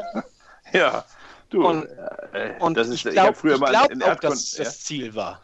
Ich, ich habe früher in Erdkunde mal gelernt von einem, von einem äh, Lehrer, der sagte zu mir, egal welche Karte du an der Tafel hattest, er hat gesagt, guck nicht darauf, was links größer ist als rechts, sondern guck immer, was drunter steht, guck immer auf die Legende. So, ne? Und äh, insofern, man kann, man kann alles, man kann alles verdrehen und wenden, also alles ist relativ und klar. Ne, ich habe meinen Eltern früher auch immer erzählt, dass das ist bei mir koordiniertes Chaos. Also wenn ich das jetzt, wenn mein Zimmer ordentlicher wäre, würde ich nichts mehr finden. Also insofern, nein, nein, das ist, ja, Mag auch richtig ja. sein. Ich will es gar nicht, gar nicht abschließend beurteilen, aber wie gesagt, bei, bei Gistol habe ich dann am Ende auch tatsächlich eher, eher ein etwas unkontrollierteres äh, Chaos im System erkannt als. Ja, eine, das, das, das war mehr. Das war mehr die Saison, wo wir noch aufgeholt haben, wo wir dann die, die Rückrunden-Siebter geworden sind, wo das okay. geschehen hat. Ah, okay. Und, und, das ist ja letztendlich aber auch das, wie Roger Schmidt zum Beispiel gespielt hat mhm. in, in, Leverkusen. Der hat ja auch äh, unheimlich wild gespielt und äh, um, um äh, ein gewisses Chaos ins Spiel zu bringen und dieses, äh, da, um das selbst nutzen zu können mit seinen Spielern. Ne? das ist äh, diese Art zu spielen. Ja, kann, habe ich jetzt gar nicht so genau beobachtet, weil ich Roger Schmidt jetzt so nicht wahrgenommen habe, aber ähm, ja, kann, kann gut sein, dass das ein Stilmittel ist. So, Scholle, jeder Gast, der bei uns hier zu Gast ist, oh, Doppelung, egal, äh, der muss auch noch seinen Tipp abgeben fürs nächste Spiel. Ja. Also, was, äh, was tippst du gegen Duisburg? Also, da ich jetzt seit, seit mehr als 20 Jahren eine Tipprunde mitmache und noch nie nicht auf Sieg getippt habe, werde ich damit noch jetzt nicht anfangen. ähm, ich sage, dass der HSV in Duisburg gewinnt und zwar mit, ne, Karl Reihe hat 2-0 getippt, dann sage ich mal 3-0. 3-0 mit einem, äh, mindestens einem Treffer von Fida. Ah. Hey Jungs, was sagt ihr? Ich schließe mich Karletnerei an, 2-0. Nando? Ich bleib bei Scholle 3-0, Tor von Arp ist genau mein Tipp. Ich bin gerade im Überlegen, ich meine, ich habe vorhin 1-0 getippt für den HSV. Äh, Bleibe ich auch bei. Ist schon so lange her, schon drei Stunden. Also. Okay, ich sage, wir kassieren du ein auch blödes älter, ne? Gegentor. Was? Wir kassieren Nee. ein blödes Gegentor und zwei, gewinnen 2-1. Oh. Ja. Aber ist ja gut, alle, alle tippen auf Sieg, insofern Ja, Also auch Herbstmeister. dann dürfen wir uns wieder freuen. Herbstmeister sind wir. Genau. Ja, Genau. ich glaube, dann sind wir auch schon fast am Ende unseres heutigen Podcasts. Danke, Scholle, dass du dir die Zeit genommen hast. Ja, danke euch. Hat Spaß gemacht. Ja, und Ja, schön, schönen Gruß und gute Besserung an, an deine Genau. Kiddies. Ja, die müssen Äh. mal ins Bett jetzt. Ich, muss, ich bin ein Rabenvater. Meine Frau ist weg und es ist 10 Uhr und die schlafen immer noch nicht. Ja, die, vielleicht sagen Ja. sie nachher auch, das kannst du jetzt öfters mal machen. Ah, Ja. ja. Bin Pod Podcast und dann haben sie ihre Ruhe. Ja, nee. Gute Besserung ne, an die Kiddies und Ja, ja, vielen vielen, Dank. Dank. dass du dir die, trotzdem die Zeit genommen hast. Ja, Sehr gern. Hat Spaß großes gemacht. Danke. Ja, ja Fiete, du hast ja immer noch eine Podcast-Empfehlung zum Schluss. Was, äh, was sagst du denn diese Woche? Ja, Scholles Podcast habe ich ja letztes Mal empfohlen und äh, diesmal empfehle ich HSV meine Frau. Die machen eine knappe halbe Stunde meistens, äh, sind sehr locker, die Jungs, und ich denke, eine gewisse Expertise haben sie auch. Ich stimme nicht immer mit ihnen überein, aber das äh, heißt nichts. Das ist ein schöner, ist Okay. ein schöner unterhaltsamer Podcast. Also, bis nächste Woche, halbe Stunde HSV, meine Frau hören. Ist gebockt. Und jeden Morgen natürlich den Morning Call mit Scholle. Sehr gern. Bis morgen früh dann, Anke. Auf jeden Fall. So, möchte noch jemand noch irgendwas? Ich glaube, Nö, wir Nö. sind soweit durch. Ne? Ah ja, wir bedanken uns ja noch. Ja, genau. fürs In- und Outro. Ja, dann würde ich sagen, hören wir uns nächste Woche wieder nach dem Auswärtssieg in Duisburg, nach der Herbstmeisterschaft. Abonniert uns, folgt uns auf Twitter, Facebook und Instagram und gebt uns weiterhin natürlich gerne viel Feedback. Bis dahin. Tschüssi. Tschö. Tschüss. Tschüss. Tschüss.